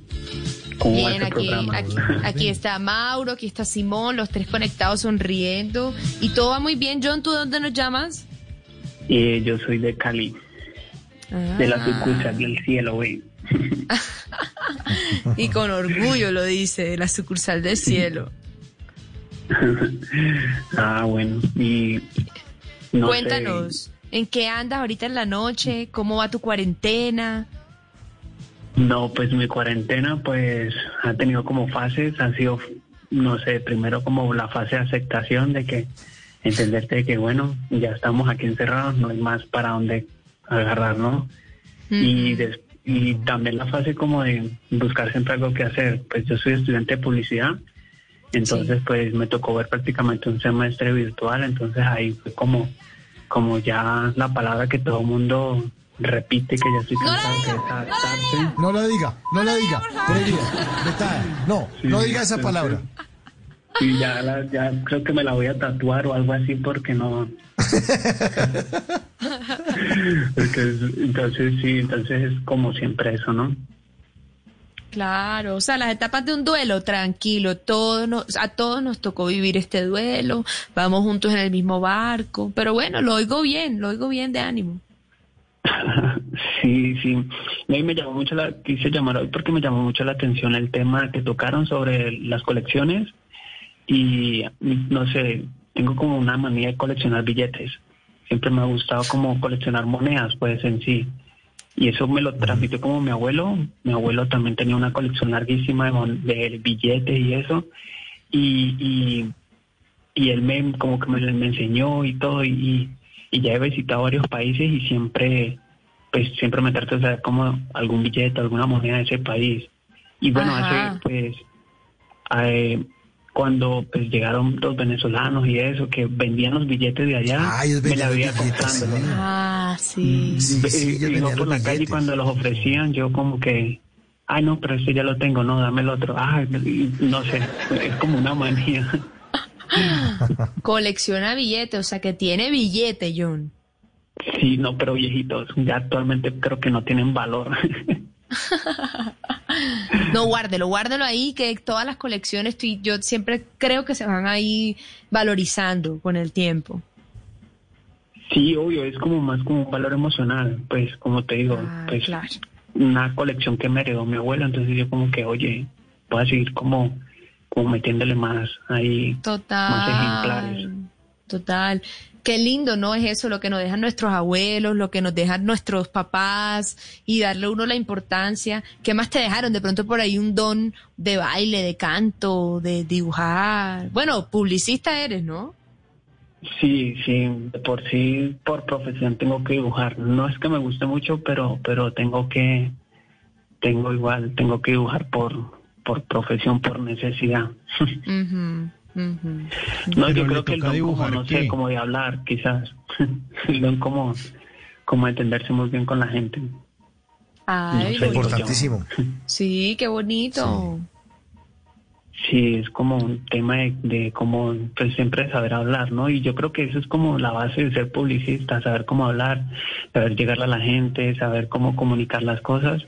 Y también el otro tema que tocaron de, lo de los, ay, lo de la, popu- ¿cómo es? Populismo. Populismo. Eso, llama- eso, Sí, populismo. También me llama demasiado la atención, porque, no sé, yo tengo como un ejercicio personal de que cuando salen campañas políticas, como estudiar a esa persona, ¿no? Y estudiar, bueno, qué técnica está utilizando, el eslogan, lo que dice, cómo, cómo habla, y, y me dedico como mucho a eso, o sea, es como un ejercicio personal. comunicación y a política. investigar. Eso, ajá, y entonces y hablaban de eso y yo, o sea, pues las cosas que decían, yo, uy, no, mira, muy cierto, y, y concordaban con cosas que ya, pues, pues, de observación me había dado cuenta de pues, políticos anteriores. Qué duro, qué duro Carlos Arias, ¿no? Que estuvo con nosotros y además nos hizo el top 5 de, de características de la gente que le jalaba de los políticos que eran populistas, ¿no? Que siempre se, se mostraban como un salvador, era uno, que utilizaban elementos románticos, o sea, para verse eso como, uy, qué tipo tan poético, y que le dan la la culpa a los de responsabilidad a los que está, Ajá. a los que están afuera. los Exacto, afuera. sí. Eso. Los de afuera. Ellos nunca que son mediáticos. Era el cuarto, que Y son mediáticos. y el-. Exacto. Y el quinto era que eh, no logran consolidar elementos racionales. O sea, que ponen las cosas que dicen, sí, yo voy a, a- a- a pavimentar el río Bogotá. Y ya. Y ese- esto de pronto no es posible. Exacto, es un poco Sí. no racional. Lo- lograremos terminar la línea. Ajá. Uy, me acordé, me acordé una vez que un alcalde de una ciudad que tiene como nueve millones de habitantes de un país que no me acuerdo aco- acordar, dijo que quería ver de nuevo los venados corriendo al lado del río Bogotá. Ahora que dije eso, me acordé. Que los venados iban a correr al lado del río Bogotá. Un río que usted se le acerca como a cuatro kilómetros y no puede el olor de lo podrido que... Ya lo están supuestamente arreglando, Ese pero... sí, ese sí maquilló, maquilló bien el discurso, ¿no? Lo, lo pintó bien un cuento de ah, casi que dice, no, y vamos a sacar las, las hadas volando y, y no sé qué. El punto dos, elementos románticos, sí, no me he dado cuenta de eso. No me acordaba de eso, no me acordaba de eso. Sí, Oiga, pero usted es muy pilo, usted es muy pilo ahí como examinando cosas de los políticos, el ejercicio personal. Eso es importante. Yo no entiendo, por ejemplo, por qué los políticos mueven las dos manos al tiempo. Creo que eso es para dar equilibrio. Pero se como uno- a mí me parece que ven como unos estúpidos cuando señalan con el dedo índice de la mano izquierda y la derecha al tiempo, como si fueran como un espejo. Y yo me los imagino como almorzando, almorzando como con el con un- dos tenedores en la mano y embutiéndose un arroz con pollo con ambas manos, porque no pueden dejar la no otra pueden quieta. sino hacer las dos. No, eso, algún eso es día. como para generar confianza, generar Ah. como, como un tipo de, de liderazgo, o sea, de, de tratar de verse más grande. Eso, pues usted sabe que normalmente uno siempre habla con los gestos, ¿no? La Más de la mitad de lo que uno comunica es por los gestos, el movimiento de las manos y la cara. Entonces, como para verse como grande, para verse un líder, para verse fuerte. Y entonces eso inconscientemente transmite, pues, esa confianza y la gente diga, no, esta es una persona fuerte, una persona grande que nos va a liderar bien. O sea, lo hacen como, como en ese sentido, ¿no? Claro. Por eso es que son tan importantes los debates y casi que las presidencias o las alcaldías, pero especialmente las presidencias, se definen en los te- eh, debates televisivos, porque la gente total. toma a veces las decisiones de voto eh, en último momento y se fijan más en la imagen que realmente en lo que están escuchando. De acuerdo, Eso claro. comunica más. Muy cierto. Eso, eso hace parte de esa comunicación política. Eso es Los, muy los interesante. jingles ese también juegan un factor muy importante. Claro, Las, las canciones claro. pegajosas, eso se te mete en el cerebro y te taladra y, no lo puedes sacar. Oye, y en todas estas, eh, el hilo conductor de todo eso es la publicidad, y tú que eres publicista, qué importante ese, esa labor, ¿no? ¿Cómo se puede cambiar el rumbo de cualquier campaña política o de cualquier lanzamiento de producto, no sé, solo a través de la publicidad? Sí, obvio, o sea, pues a más de, pues, de fijarme como los políticos, tengo como ese ejercicio todos los días como estudiar una marca y qué están haciendo las marcas, que si me entiendes, como para nutrirme de todo eso y pues aprender, obviamente me gusta aprender muchísimo, leo demasiado, investigo demasiado, entonces me mantengo siempre como, como viendo cuáles son las últimas estrategias, o no, mira, tal marca sacó esto, o mira qué estrategia de marketing, entonces Mejor siempre dicho. me mantengo como viendo eso. Y por eso Nada, voy a votar por Juanpa, no por Churriaga, no. Y la sobrina mía que coma mierda.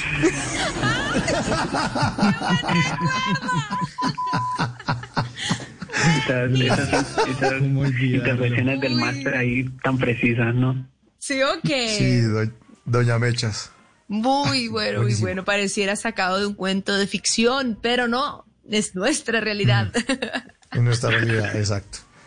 Oiga, John, y usted, entonces usted le, le- le preguntaba a Simón hace un ratico que usted qué dibujaba, que le tocaba dibujar y qué le toca dibujar.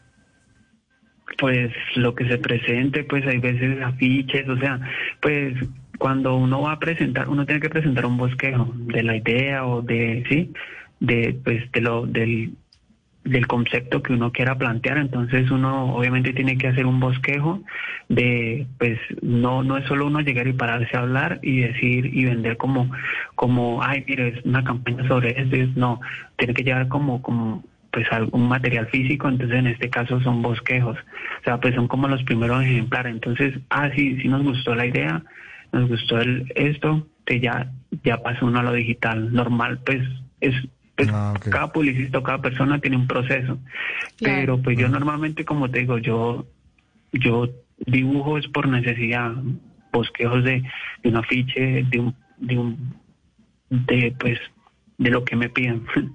Pero, pero, si me preguntas qué me gusta dibujar, rostros. No sé, hay veces por ahí me dibujo un rostro y solo por, como por ocio, pues, como por aburrimiento. Si me preguntas cómo es. ¿Qué tal? Por aburrimiento, dibujo rostros, imagínate.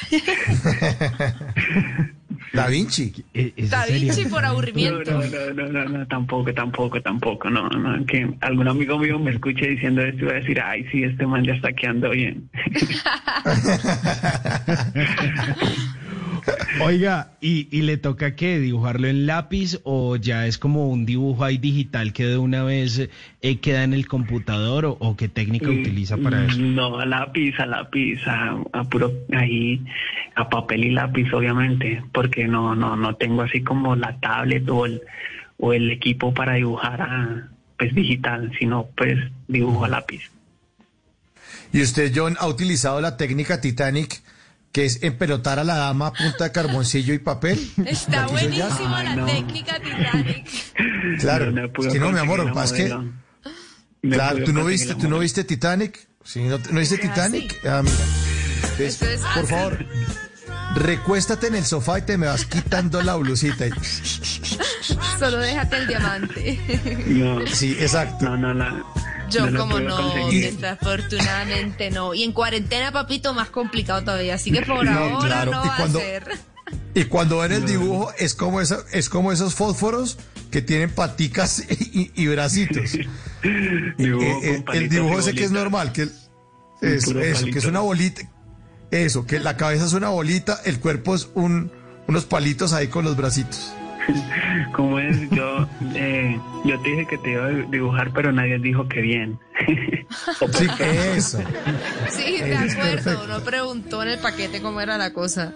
Y John, hablando de dibujar, ¿tú crees que una persona, cualquier persona puede aprender a dibujar? O sea, si yo el día, yo por lo menos no tengo, la verdad, mucha idea de nada, pero si uno, no sé, se mete en clases, uno, o eso es muy difícil. No, obviamente cualquier persona puede dibujar. Pues yo soy el caso ejemplo, yo, yo era los que dibujaba palitos y bolitas. Yo era de que Míralo, De lo que- tenemos. Sí, entonces, pues cuando entré a estudiar, esa fue una de las primeras materias que nos dieron. Y yo sufría demasiado, o sea, y amo a mi profesora de, dibujo porque me tuvo una paciencia, no venga y hágalo así, hasta que, pues ya, es como técnicas, son, son técnicas, la verdad. Pues sí, obviamente son, hay personas que tienen talento y, y que se les hace súper sencillo y, y sacan como, pues, sus propias maneras de dibujar, pero pues para nosotros los mortales, eh, con técnicas, literal con técnicas y, y va uno sacando Claro. como las formas. La verdad no es difícil. O sea, si tienes Eh, algún día pero la oportunidad, hazlo. Ay, me Sí, encantaría. es un tema, es un tema de entrenarse. Fíjense que una vez estuvimos aquí de invitada a la Chechi Baena y ella decía, yo no tengo Ajá. cuerpo de patinadora. Yo lo único que hice fue, el cerebro mío entrenó el cuerpo. O sea, la historia de la Chechi es la locura. Aquí la tuvimos en Bla Bla Blue. Y nos contó eso. Si quieren, revisen en la página de Blue Radio, que ahí están todos los programas guardados. Esa entrevista fue fabulosa. Ella decía, yo no tengo cuerpo de patinadora, ni nada, ni era la chiquita, la que no, no, no, no, o sea, medalla de oro, no, no. La, la, la 24 historia de la medallas Chechi. de oro tiene Sí, es lo máximo. No puedo Sí. creerlo. Sí, ella misma dijo aquí en Bla Bla Blue, dijo, no, yo me entrené, me entrené, ya, listo. Sí, Porque, porque ella quería ser patinadora y dijo, voy, voy a hacerlo realidad. Voy a hacerlo, punto. Ya, voy a hacerlo, me entreno. A mí, a mí también me gusta como mucho el deporte y, y, y bueno, pues antes, como en enero, en diciembre, empecé, o sea, literal llegué como de pura suerte a, a entrenar Ultimate, Frisbee, Ultimate Frisbee y yo no tenía ni siquiera ni idea, o sea, la verdad no sabía ni qué era el deporte. Me escribí como por, porque una amiga me dijo, oye, ve, nos metemos en Frisbee y yo, ah, sí, eso debe ser como Ay, lanzar un porque le disco y gustaba ya. la amiga. Claro, para tirarle el frisbee. Venga, venga, venga, Bueno, nos bueno, tiramos el pues. frisbee entre los dos. Tal, tal vez sí, sí, tal vez fue la estrategia ahí. Ahí fue, le, funcionó, le funcionó porque me metió a eso y cuando yo llego allá ese día, y no que esto es lanzarlo así, hay que correr, no sé qué, yo qué, ¿Dónde, a dónde llegué. Y la verdad, pues, No. yo soy una persona, o sea, yo tengo como dos manos izquierdas, a mí se me cae más, soy, en ese sentido soy, soy como muy torpe. Y se fue a jugar Ultimate Frisbee. Ay, Dios mío. Y, y en una semana ya, ya era yo corriendo y ya en una semana, o sea, ya corría y ya tiraba los pases y apen- aprendí a lanzar y le agarré mucho cariño al deporte. Entonces también es eso, o sea, como, como esa dedicación y como esa cosa de que, bueno, si quieres ser bueno en algo, entreno, entreno hasta que te salga bien. Y, y es así, o sea, en todo. A mí en el dibujo en- practiqué noches, días, o sea, de por sí me gusta es como trabajar en la noche, entonces siempre como que hasta ahora es cuando estoy como más despierto. Lo que Y le entonces- diga. y- Pero, pero venga, y- y Practicar. U- ¿Usted le cogió de po- eh, cariño al Ultimate y, y a la amiga qué? Ah, también, también. Ah, pero- frisbee y perros. No, pero no se le Frisbee y no- perro. No pierden ninguna, ¿no? Ah, como así. Muy buena. Ajá. Bueno, responda, Sí, John. sí. No se va a salir por Responda, la... responda, Sí. responda. Eh, para más preguntas. se, se acabó la entrevista. No, pero, pero No, que la, mentira, la, amiga ahí firme o, obviamente, Sí, o sí, lo lanzó como no. frisbee para un lado. Ay, no, no, no, jamás. Ahí es mi compañera, mi compañera de grupo, compañera de equipo siempre. Ah, o sea, pero o sea, están juntos. Sí, pues, pues, digámoslo que sí. En la friendzone. Que sí. Ah. O ella le dijo, esta es la, le dijo, esta es la ultimate vez que usted y yo salimos a comer helado. Ay, no, ustedes no están.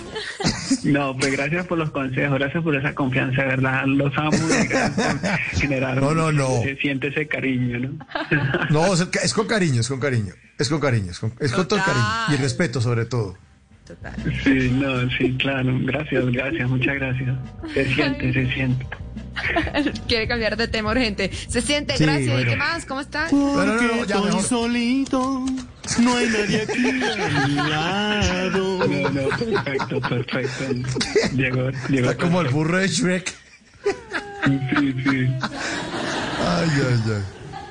Oiga, John, no, miren, muchas gracias por comunicarse con nosotros. Muchas gracias por compartir su historia. Le mandamos un abrazo allá que le llegue hasta Cali. Eh, y, y- y a propósito de lo que usted nos contó, sabe muy bien, como todos los oyentes de Bla Bla Blue, que siempre lo despedimos con una canción que tiene que ver con algo de lo que nos contó. Y aquí está para John en Cali, esa canción de Elvis Crespo, para que siga dibujando y pintando. Venga, muy merengue, no, gracias. La, la. Chao, hermano, un abrazo. Chao, carita de la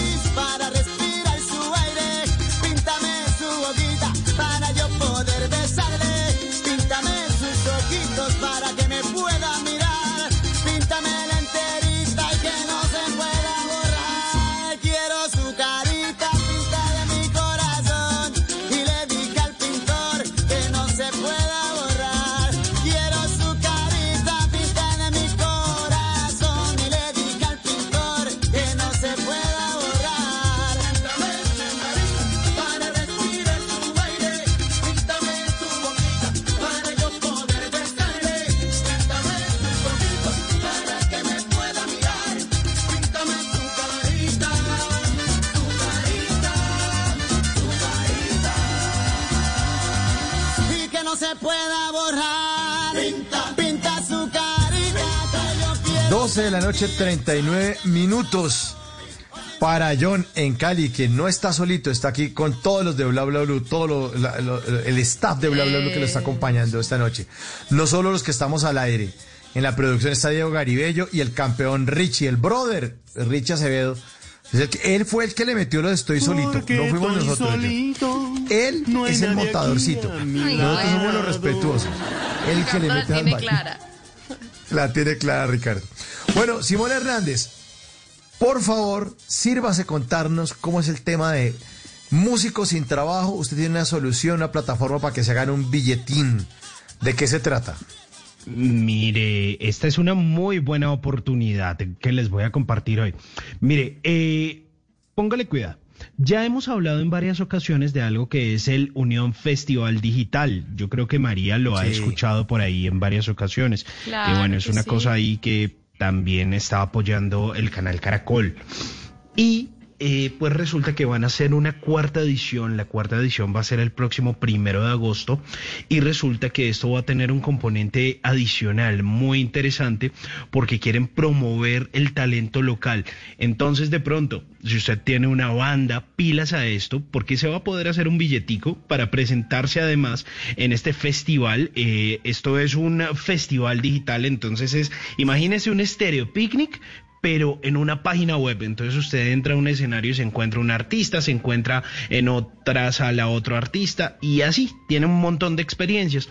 Y resulta que tienen un escenario que se llama Valle de las Estrellas en este eh, festival digital. Y resulta que usted para participar ahí, de pronto para ganarse un dinero, lo que tiene que hacer es lo siguiente, póngale mucho cuidado. Tiene que grabar un video de máximo cinco minutos mostrando su talento musical. Eso quiere decir, eh, grábese con su banda, con sus amigos o de pronto usted solo, cada uno desde su casa y luego lo editan con una canción que tiene que ser de su autoría, no puede ser una copia, no puede ser un cover, tiene que ser una composición propia y ustedes lo suben a una plataforma en YouTube. Luego ustedes comparten el link a la gente de Unión Festival Digital. Ellos van a escoger tres videos que van a estar chéveres. Primero así hay como una preselección de 10, luego escogen tres y a esos tres les van a entregar un reconocimiento en efectivo. Entonces, al primero, dos millones de pesos. Al segundo, 700 Ay, qué mil. maravilla. Al otro, 300 mil pesos. Entonces está chévere porque si usted es músico, está quieto, pues eso es un desvare y eso ayuda bastante. Pero y total. eh, además, pues va a ser parte del Unión Festival Digital que se va a llevar a cabo el próximo primero de agosto y pues eso también es una ventanita. Para que lo vean a gente lo vea y lo uno. conozca. O sea, además de ganarse un premio que es plata en efectivo, también quedan de una vez ya calificados para presentarse en la quinta edición de, del festival. En la cuarta, Así es. sí, va a estar muy chévere. La cuarta. Qué Ahí maravilla. está muy chévere entonces. Muchas gracias. Pues información, pilas todos. ¿En dónde pueden contactar? ¿Dónde pueden buscar entonces más información adicional? Para el Valle de en la Estrellas. página de Unión Festival Sí, Digital, Festival igual yo Digital. ya les dejo el link en mi en mi cuenta, Su cuenta de de Twitter, Hernández Simón. Listo, por favor, póngales ahí a los oyentes si están interesados, pues le dan clic ahí al link que les va a dejar Simón Hernández.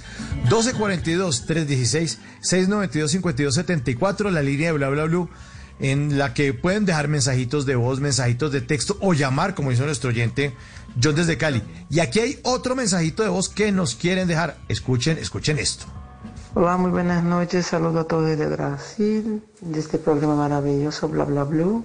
Me llamo Johnny y quiero decirles que es un gusto escucharles y que les escucho todas las noches. Una feliz noche para todos. Y Du Brasil. es eso. Ey, qué chévere. Chao. ¡Wow! Chao, un abrazo. Desde Muchas gracias, Brasil, muchas gracias. qué emoción. Sí. Y para él, una canción chévere de Calle 13 y Café Tacuba. No hay nadie como tú. No hay nadie como los oyentes de Bla Bla Blue. Bla bla blue. Conversaciones para gente despierta. En el mundo hay gente bruta y astuta, hay vírgenes y prostitutas, ricos, pobres, clase media, cosas bonitas y un flacas, caballos, gallinas, ovejas y vacas. Hay muchos animales con mucha gente, personas cuerdas y locos de mente. En el mundo hay mentiras y falsedades, hechos, verdades y casualidades. Hay mentalidades horizontales, verticales y diagonales. Derrotas y fracasos accidentales, medallas, trofeos y copas mundiales.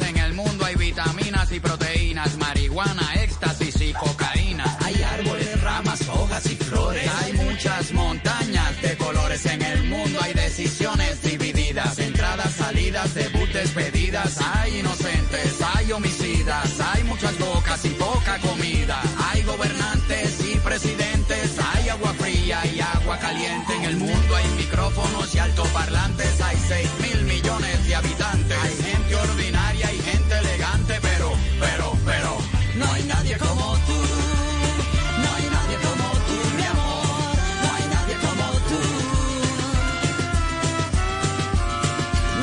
12 de la noche, 45 minutos. Estamos en Bla Bla Blue, conversaciones para gente despierta. Esta tercera hora es de ustedes, nuestros queridos oyentes. 316-692-5274, la línea de Bla Bla Blue, la que invitamos a que todos hagamos un solo discurso o varios, Claro. con varios puntos de vista, Todos con lo que quieran contar. Y me encantó esta dedicatoria, Mauro. No hay nadie como tú para nuestros oyentes. No hay nadie, todos, cada uno son diferentes y son importantes porque cada vez que llaman termina uno con un montón de lecciones y de datos curiosos y de cosas. Yo me divierto. Termino uno de amigo de todos nuestros oyentes. A ver, hay otra llamada. Don Simón, otra llamadita. Contéstela, por favor, A si está ver, en ti. llamadita, llamadita, a ver desde dónde nos estarán llamando esta vez. 316-692-5274, 1246 minutos, ¿quién habla? ¿Aló? Hola, hola, ¿quién habla? Buena. Como dice la canción, no, hay- no hay nadie. No hay nadie como. Ah, no, sí, sí hay alguien. Aló. Aló, aló. Aló. Yo, ¿con quién Sí, hablamos? habla? Hola, hola. Aló, buenas noches. Sí, buenas noches. Buenas noches, ¿cómo es su nombre? Gustavo. Gustavo. ¿desde dónde nos llama? Eh, estoy llamando desde la ciudad de Neiva. Uy, desde Neiva, York, qué chévere. ¿Cómo está Neiva hasta ahora? ¿Mucho frío? Pues eh, la temperatura está para los 452 metros que estamos de altura, pues está agradable. El dato ahí. Eso me suena un calor, pero... bravo. 24 grados, me registra aquí, Neiva 24 grados, me registra en este momento. Sí, la temperatura está agradable. Gustavo, ¿y ¿quiere- cómo, y cómo va todo? ¿Cómo pasa esta noche de hoy? Pues mira, eh, el objeto y el... De pronto el propósito de mi llamada es por lo siguiente. Eh, yo recibí una patente eh, el año pasado, en el mes de agosto, por unos inventos de cerraduras que tengo. Sí. Y pues en el momento cuando yo solicité la patente no tenía sino 20 diseños. En el momento presento 60 60 diseños. Eh, normalmente una cerradura consta de 5 a 7 pines. Eso es lo que es una cerradura, lo que se encuentra en el mercado mundial. Las cerraduras mías van de 8 pines hasta 54 pines para una sola cerradura. Estoy hablando de la cerradura más segura del mundo. Ok. Ah, carajo. Pero esto es para, Gustavo, ¿esto es puertas de casas normal o qué? ¿O bodegas o cómo es esto? Es correcto, es para todo. Para todo tengo incluso, a ver, eh, mis cerraduras las tengo divididas en mecánicas, mecatrónicas y electrónicas. Además tengo seguros. El seguro es lo que normalito nosotros vemos de pronto en, en algunas puertas tipo persiana o aún en las puertas de nuestra casa que les ponemos un- una especie de, de pasador de, de varilla y como con una especie de, de orejita ahí que por ahí le metemos el candado, ¿verdad? Mis seguros no es eso. Es, es, es como si fuese una cerradura que normalmente tiene llave. Y ese seguro tiene, no es como el candado, que el candado le meten una latica y fácilmente se abre. No, mis cerraduras no. Aparte de eso, costan de, de, de 14, 16, 18 pines. Y eh, el candado tiene, lo digo porque pues mis cerraduras han, las he diseñado pues eh, mirando, ¿no? Cómo de pronto una persona tiene una dificultad, entonces yo trato de, de facilitarle las cosas, pero eso no quiere decir que no sea segura, por el contrario, facilito las cosas y mi cerradura es de lo más seguro que hay en este momento. Lo máximo. Eh, presento cerraduras, por favor atención a lo que voy a comentar porque me parece que, que- que es lo que se va a manejar a partir de este momento. Tengo unas cerraduras que se abren con la mandíbula, con el codo o con el pie. Ah, o sea, qué buen no invento. se necesita que, que esté manipulándola con la mano, que es lo que necesita el mercado mundial en este momento.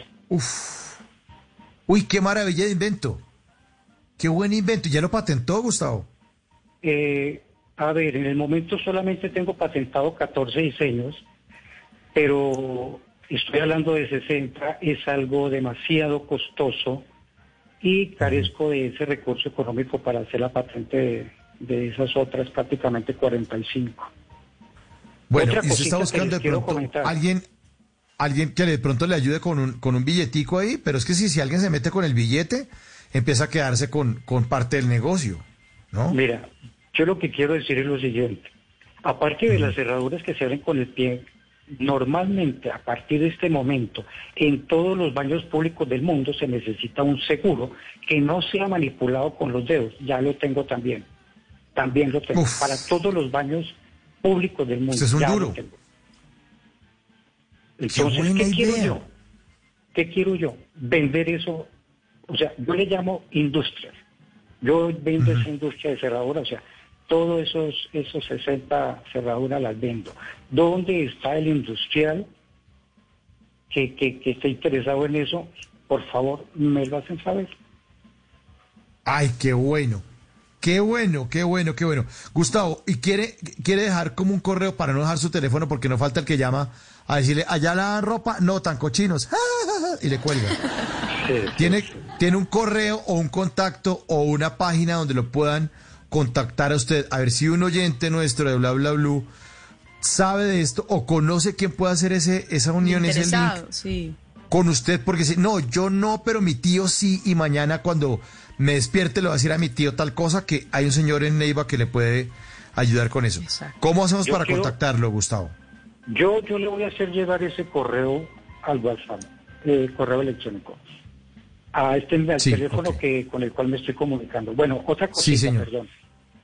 Eh, Aparte de esto, eh, quiero comentarles que, que eso fue como más o menos unos ocho días antes de que empezara esta pandemia. Eh, Ya había logrado comunicarme con un amigo que se quedó con nosotros, vive en Estados Unidos. Le comenté exactamente lo que le acabo de decir. Mis cerraduras van de 8 hasta 54 pines. Eh, y sí, efectivamente el amigo me llamó para decirme que había cuatro industriales que estaban interesados y que me desplazara. Estaba haciendo la consecución del, del, del dinero cuando empezó todo esto y hasta ahí que llegué. Pero quiero decirles también que eh, tengo aquí los nombres de, de unas personas de la Embajada de España por allá por el año 2018 que me hicieron una oferta, una oferta en euros que creo que esa oferta la, de pronto se le dirá a ustedes ya internamente, no aquí al aire. Bueno, bueno. Eh, ah, bueno, lo importante, sí, lo importante, Gustavo, que pena que interrumpa, es que tenga esto patentado porque este mundo está repleto de vivos que se las tiran de amigos y, y usted ve las cerraduras por allá producidas por una compañía checoslovaca y dice, esta es mi idea, yo Chao. por qué, no, lo importante es que tenga el registro y mire cómo hace con el registro también mundial de estas cosas, porque es que dicen, no, no, no, es que aquí no lo vamos a coger, pero pum, por ahí aparece la fábrica de cerraduras mexicana con que se operan con el pie y usted dice, esa Ojo es mi con idea. Entonces, eso, total. ojo con eso, ojo con eso. Y ojo con después eso. no digas que no te avisamos. Exactamente. Entonces hagamos una cosa. Gustavo, mire, eh, vamos aquí por el interno, eh, para no ventilar esto, mándenos su correo y las personas que estén interesadas, pues nos escriben al 316-692-5274 y nosotros le pasamos el contacto de Gustavo para que hagan esa unión. Muchas gracias por comunicarse pena, con nosotros. Qué pena, qué pena. Señor. Yo quisiera hacerles otro comentario. Sí. Cuente. ¿Puedo? Bien, perfecto. Claro que sí. Mira, Rapidín. Claro ok, tengo tres líneas de inventos. La otra es un coche que te permite, le permite a la persona que, que, que esté con esa movilidad eh, irse para el campo, no tiene ningún problema. El coche ese que yo diseñé transita por, por escaleras, por cualquier tipo de terreno. Tiene la propiedad de meterse hasta 35 centímetros de profundidad de un lago, de un lago, de, un, de una quebrada. La persona en ese coche puede bajar mangos, guayabas, todo ese tipo de fruta, no tiene problema. Y el otro ¿Y diseño esa- que tengo, perdón, siga. Sí, sí. No, no, y, y, y, y ese diseño también lo tiene registrado, ¿verdad, Gustavo? Mm, no. Pilas, pilas, pilas. Sí, pilas, contándolo por acá. Ujú. Eh, de todo eso, llamada es registre todo eso. precisamente para que, por favor, Sí. mira. eh, No, siga, siga, que Gustavo, Después siga, de que siga. termina la, terminemos la llamada, eh, un par de cositas ya internamente. Bueno, ¿Sí podemos? perfecto. Ok, bueno, voy Claro, a el tercer claro, invento. El tercer invento se trata de, de un equipo para todos los quirófanos del mundo. Estuve mirando por internet quirófanos de Rusia, Inglaterra, Estados Unidos, Alemania, y lo que yo diseñé no, no lo hay, no lo hay. Es, es, un, es un equipo que le permite, es un auxiliar del quirófano, que le permite eh, ubicar todos los instrumentos que se utilicen ahí en la cirugía. Si ustedes miran en este momento lo que estoy diciendo, todos los quirófanos estos del mundo, van a encontrar que hay cuatro mesas que más o menos ocupan, o tres mesas ocupan casi dos por tres, seis, dos por cuatro, hasta ocho metros cuadrados. El equipo que yo diseñé solamente ocupa un metro cuadrado y caben todos estos instrumentos con la facultad de que el, el equipo que yo diseñé lo pueden transitar o manejar o poner el sitio que quieran. Esas tres o cuatro mesas que yo estoy diciendo no se pueden mover, son fijas. Aparte de eso, el, el equipo que yo diseñé tiene eh, es autónomo en energía. Pueden conectar cualquier equipo, a cualquier aparato ahí, al, al que yo diseñé. Buenísimo eso, Gustavo. Para que Es una herramienta luz sorpresa que nos ayudará más tarde. Gustavo, pues mire, todo eso yo le aconsejo que no lo ventile. Yo tengo una obra que cogió alguien y la volvió muy famosa. Una cosa de humor que si le digo usted sienta ya a llorar y esa persona hizo trillones de dólares con una idea. Entonces, por, por experiencia le digo, no ventile las cosas y tenga mucho cuidado. Así que por interno nos vamos a seguir comunicando, Gustavo, para que, para que nos siga contando estos inventos que tiene y además para recomendarle siempre, siempre, no solamente a usted, Gustavo, sino a todos nuestros oyentes que eh, guarden las ideas, que la registren, por favor. A mí me pasó por no registrar la idea. Si yo lo hubiera registrado, hubiera parado una bola de nieve que no pude parar y una tristeza donde todo el mundo aplaudía y decían, qué buena obra la que hicieron y yo no la había hecho. Entonces, así que a Gustavo, el cerrajero, pues lo despedimos con esta buena canción. Muchas gracias por comunicarse con nosotros con esta buena canción que tiene que ver con algo de lo que nos contó. Aquí está Jorge Cárdenas, el cerrajero. Ábrale la puerta, eso, ábrale la puerta.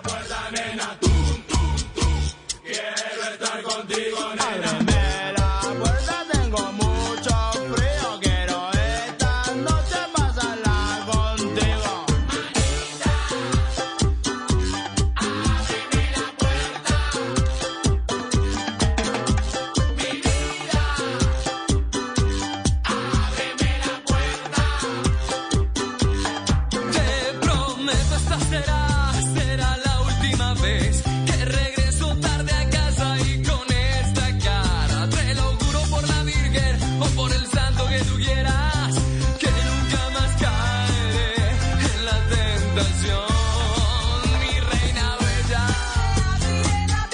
Señor Simón Hernández, abra la puerta a los fotógrafos. Cuéntenos acerca de esa convocatoria, concurso abierto de fotografía. Así está Argentina. Mire, la puerta está abierta para todos esos uh, fotógrafos, pero mire, para esa gente que le fascina ahí tirar disparos y salir con la cámara y hacer un montón de cosas, pues esos días de pronto tienen que estar un poquito guardados, pero la Organización Mundial de la Fotografía anunció ayer la apertura de las inscripciones para una eh, nueva edición de los premios Sony World Photography Awards. Pues eh, ya se están haciendo hace un par de años, este año se haría la edición número 14 y esto es como los premios Oscar de la fotografía y es una Wow. gran oportunidad de exposición para el trabajo de muchos fotógrafos en el mundo. Entonces es algo muy interesante y que todos los años están esperando eh, los amantes de la fotografía, la gente que está involucrada en este mundo. Pero mire, si a usted le gusta este cuento, le doy una buena noticia. Este año, pues por las condiciones en las que estamos, la inscripción es totalmente gratuita y los fotógrafos pues van a ser calificados pues por un panel de expertos de todo el mundo y como va a ser gratuito, usted se puede inscribir con su cuenta de Facebook, con su cuenta de Google y subir las imágenes a su perfil de Instagram. Así que va a estar muy chévere, va a estar muy interesante. Hay varias categorías, está la profesional, la juvenil, eh, la abierta, eh, la juvenil que es para jóvenes entre los 12 y los 19 años y la estudiantil. ¿Quiere saber más sobre esto? Se los voy a dejar en mi cuenta de Twitter, arroba Hernández Simón. Bueno, muchas gracias por esa información. Entonces, para todos los fanáticos de la fotografía, ya saben que pueden meterse en este concurso, en esta convocatoria. Una en punto de la mañana, ya vamos llegando al final de Bla Bla Blue. No lloren, a pesar de que aquí están las lágrimas de Roberto Blades.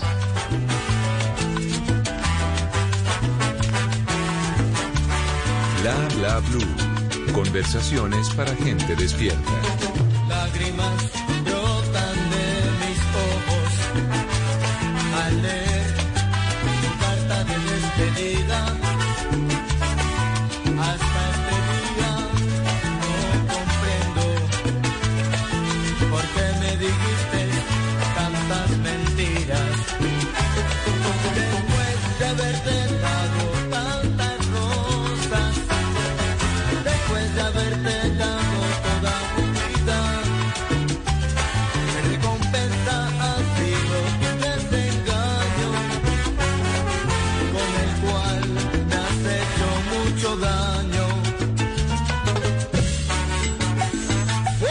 Muchas gracias a todos por su sintonía. Gracias por dejar que los acompañemos cada noche en Bla Bla Blue. Siempre de lunes a jueves, de 10 de la noche hasta esta hora, hasta la una de la mañana. Gracias a Ana Wills, nuestra invitada en la primera hora, gran actriz de La Venganza de Analía, la famosísima del beso con Carolina Cuervo, que tanto dio de qué hablar.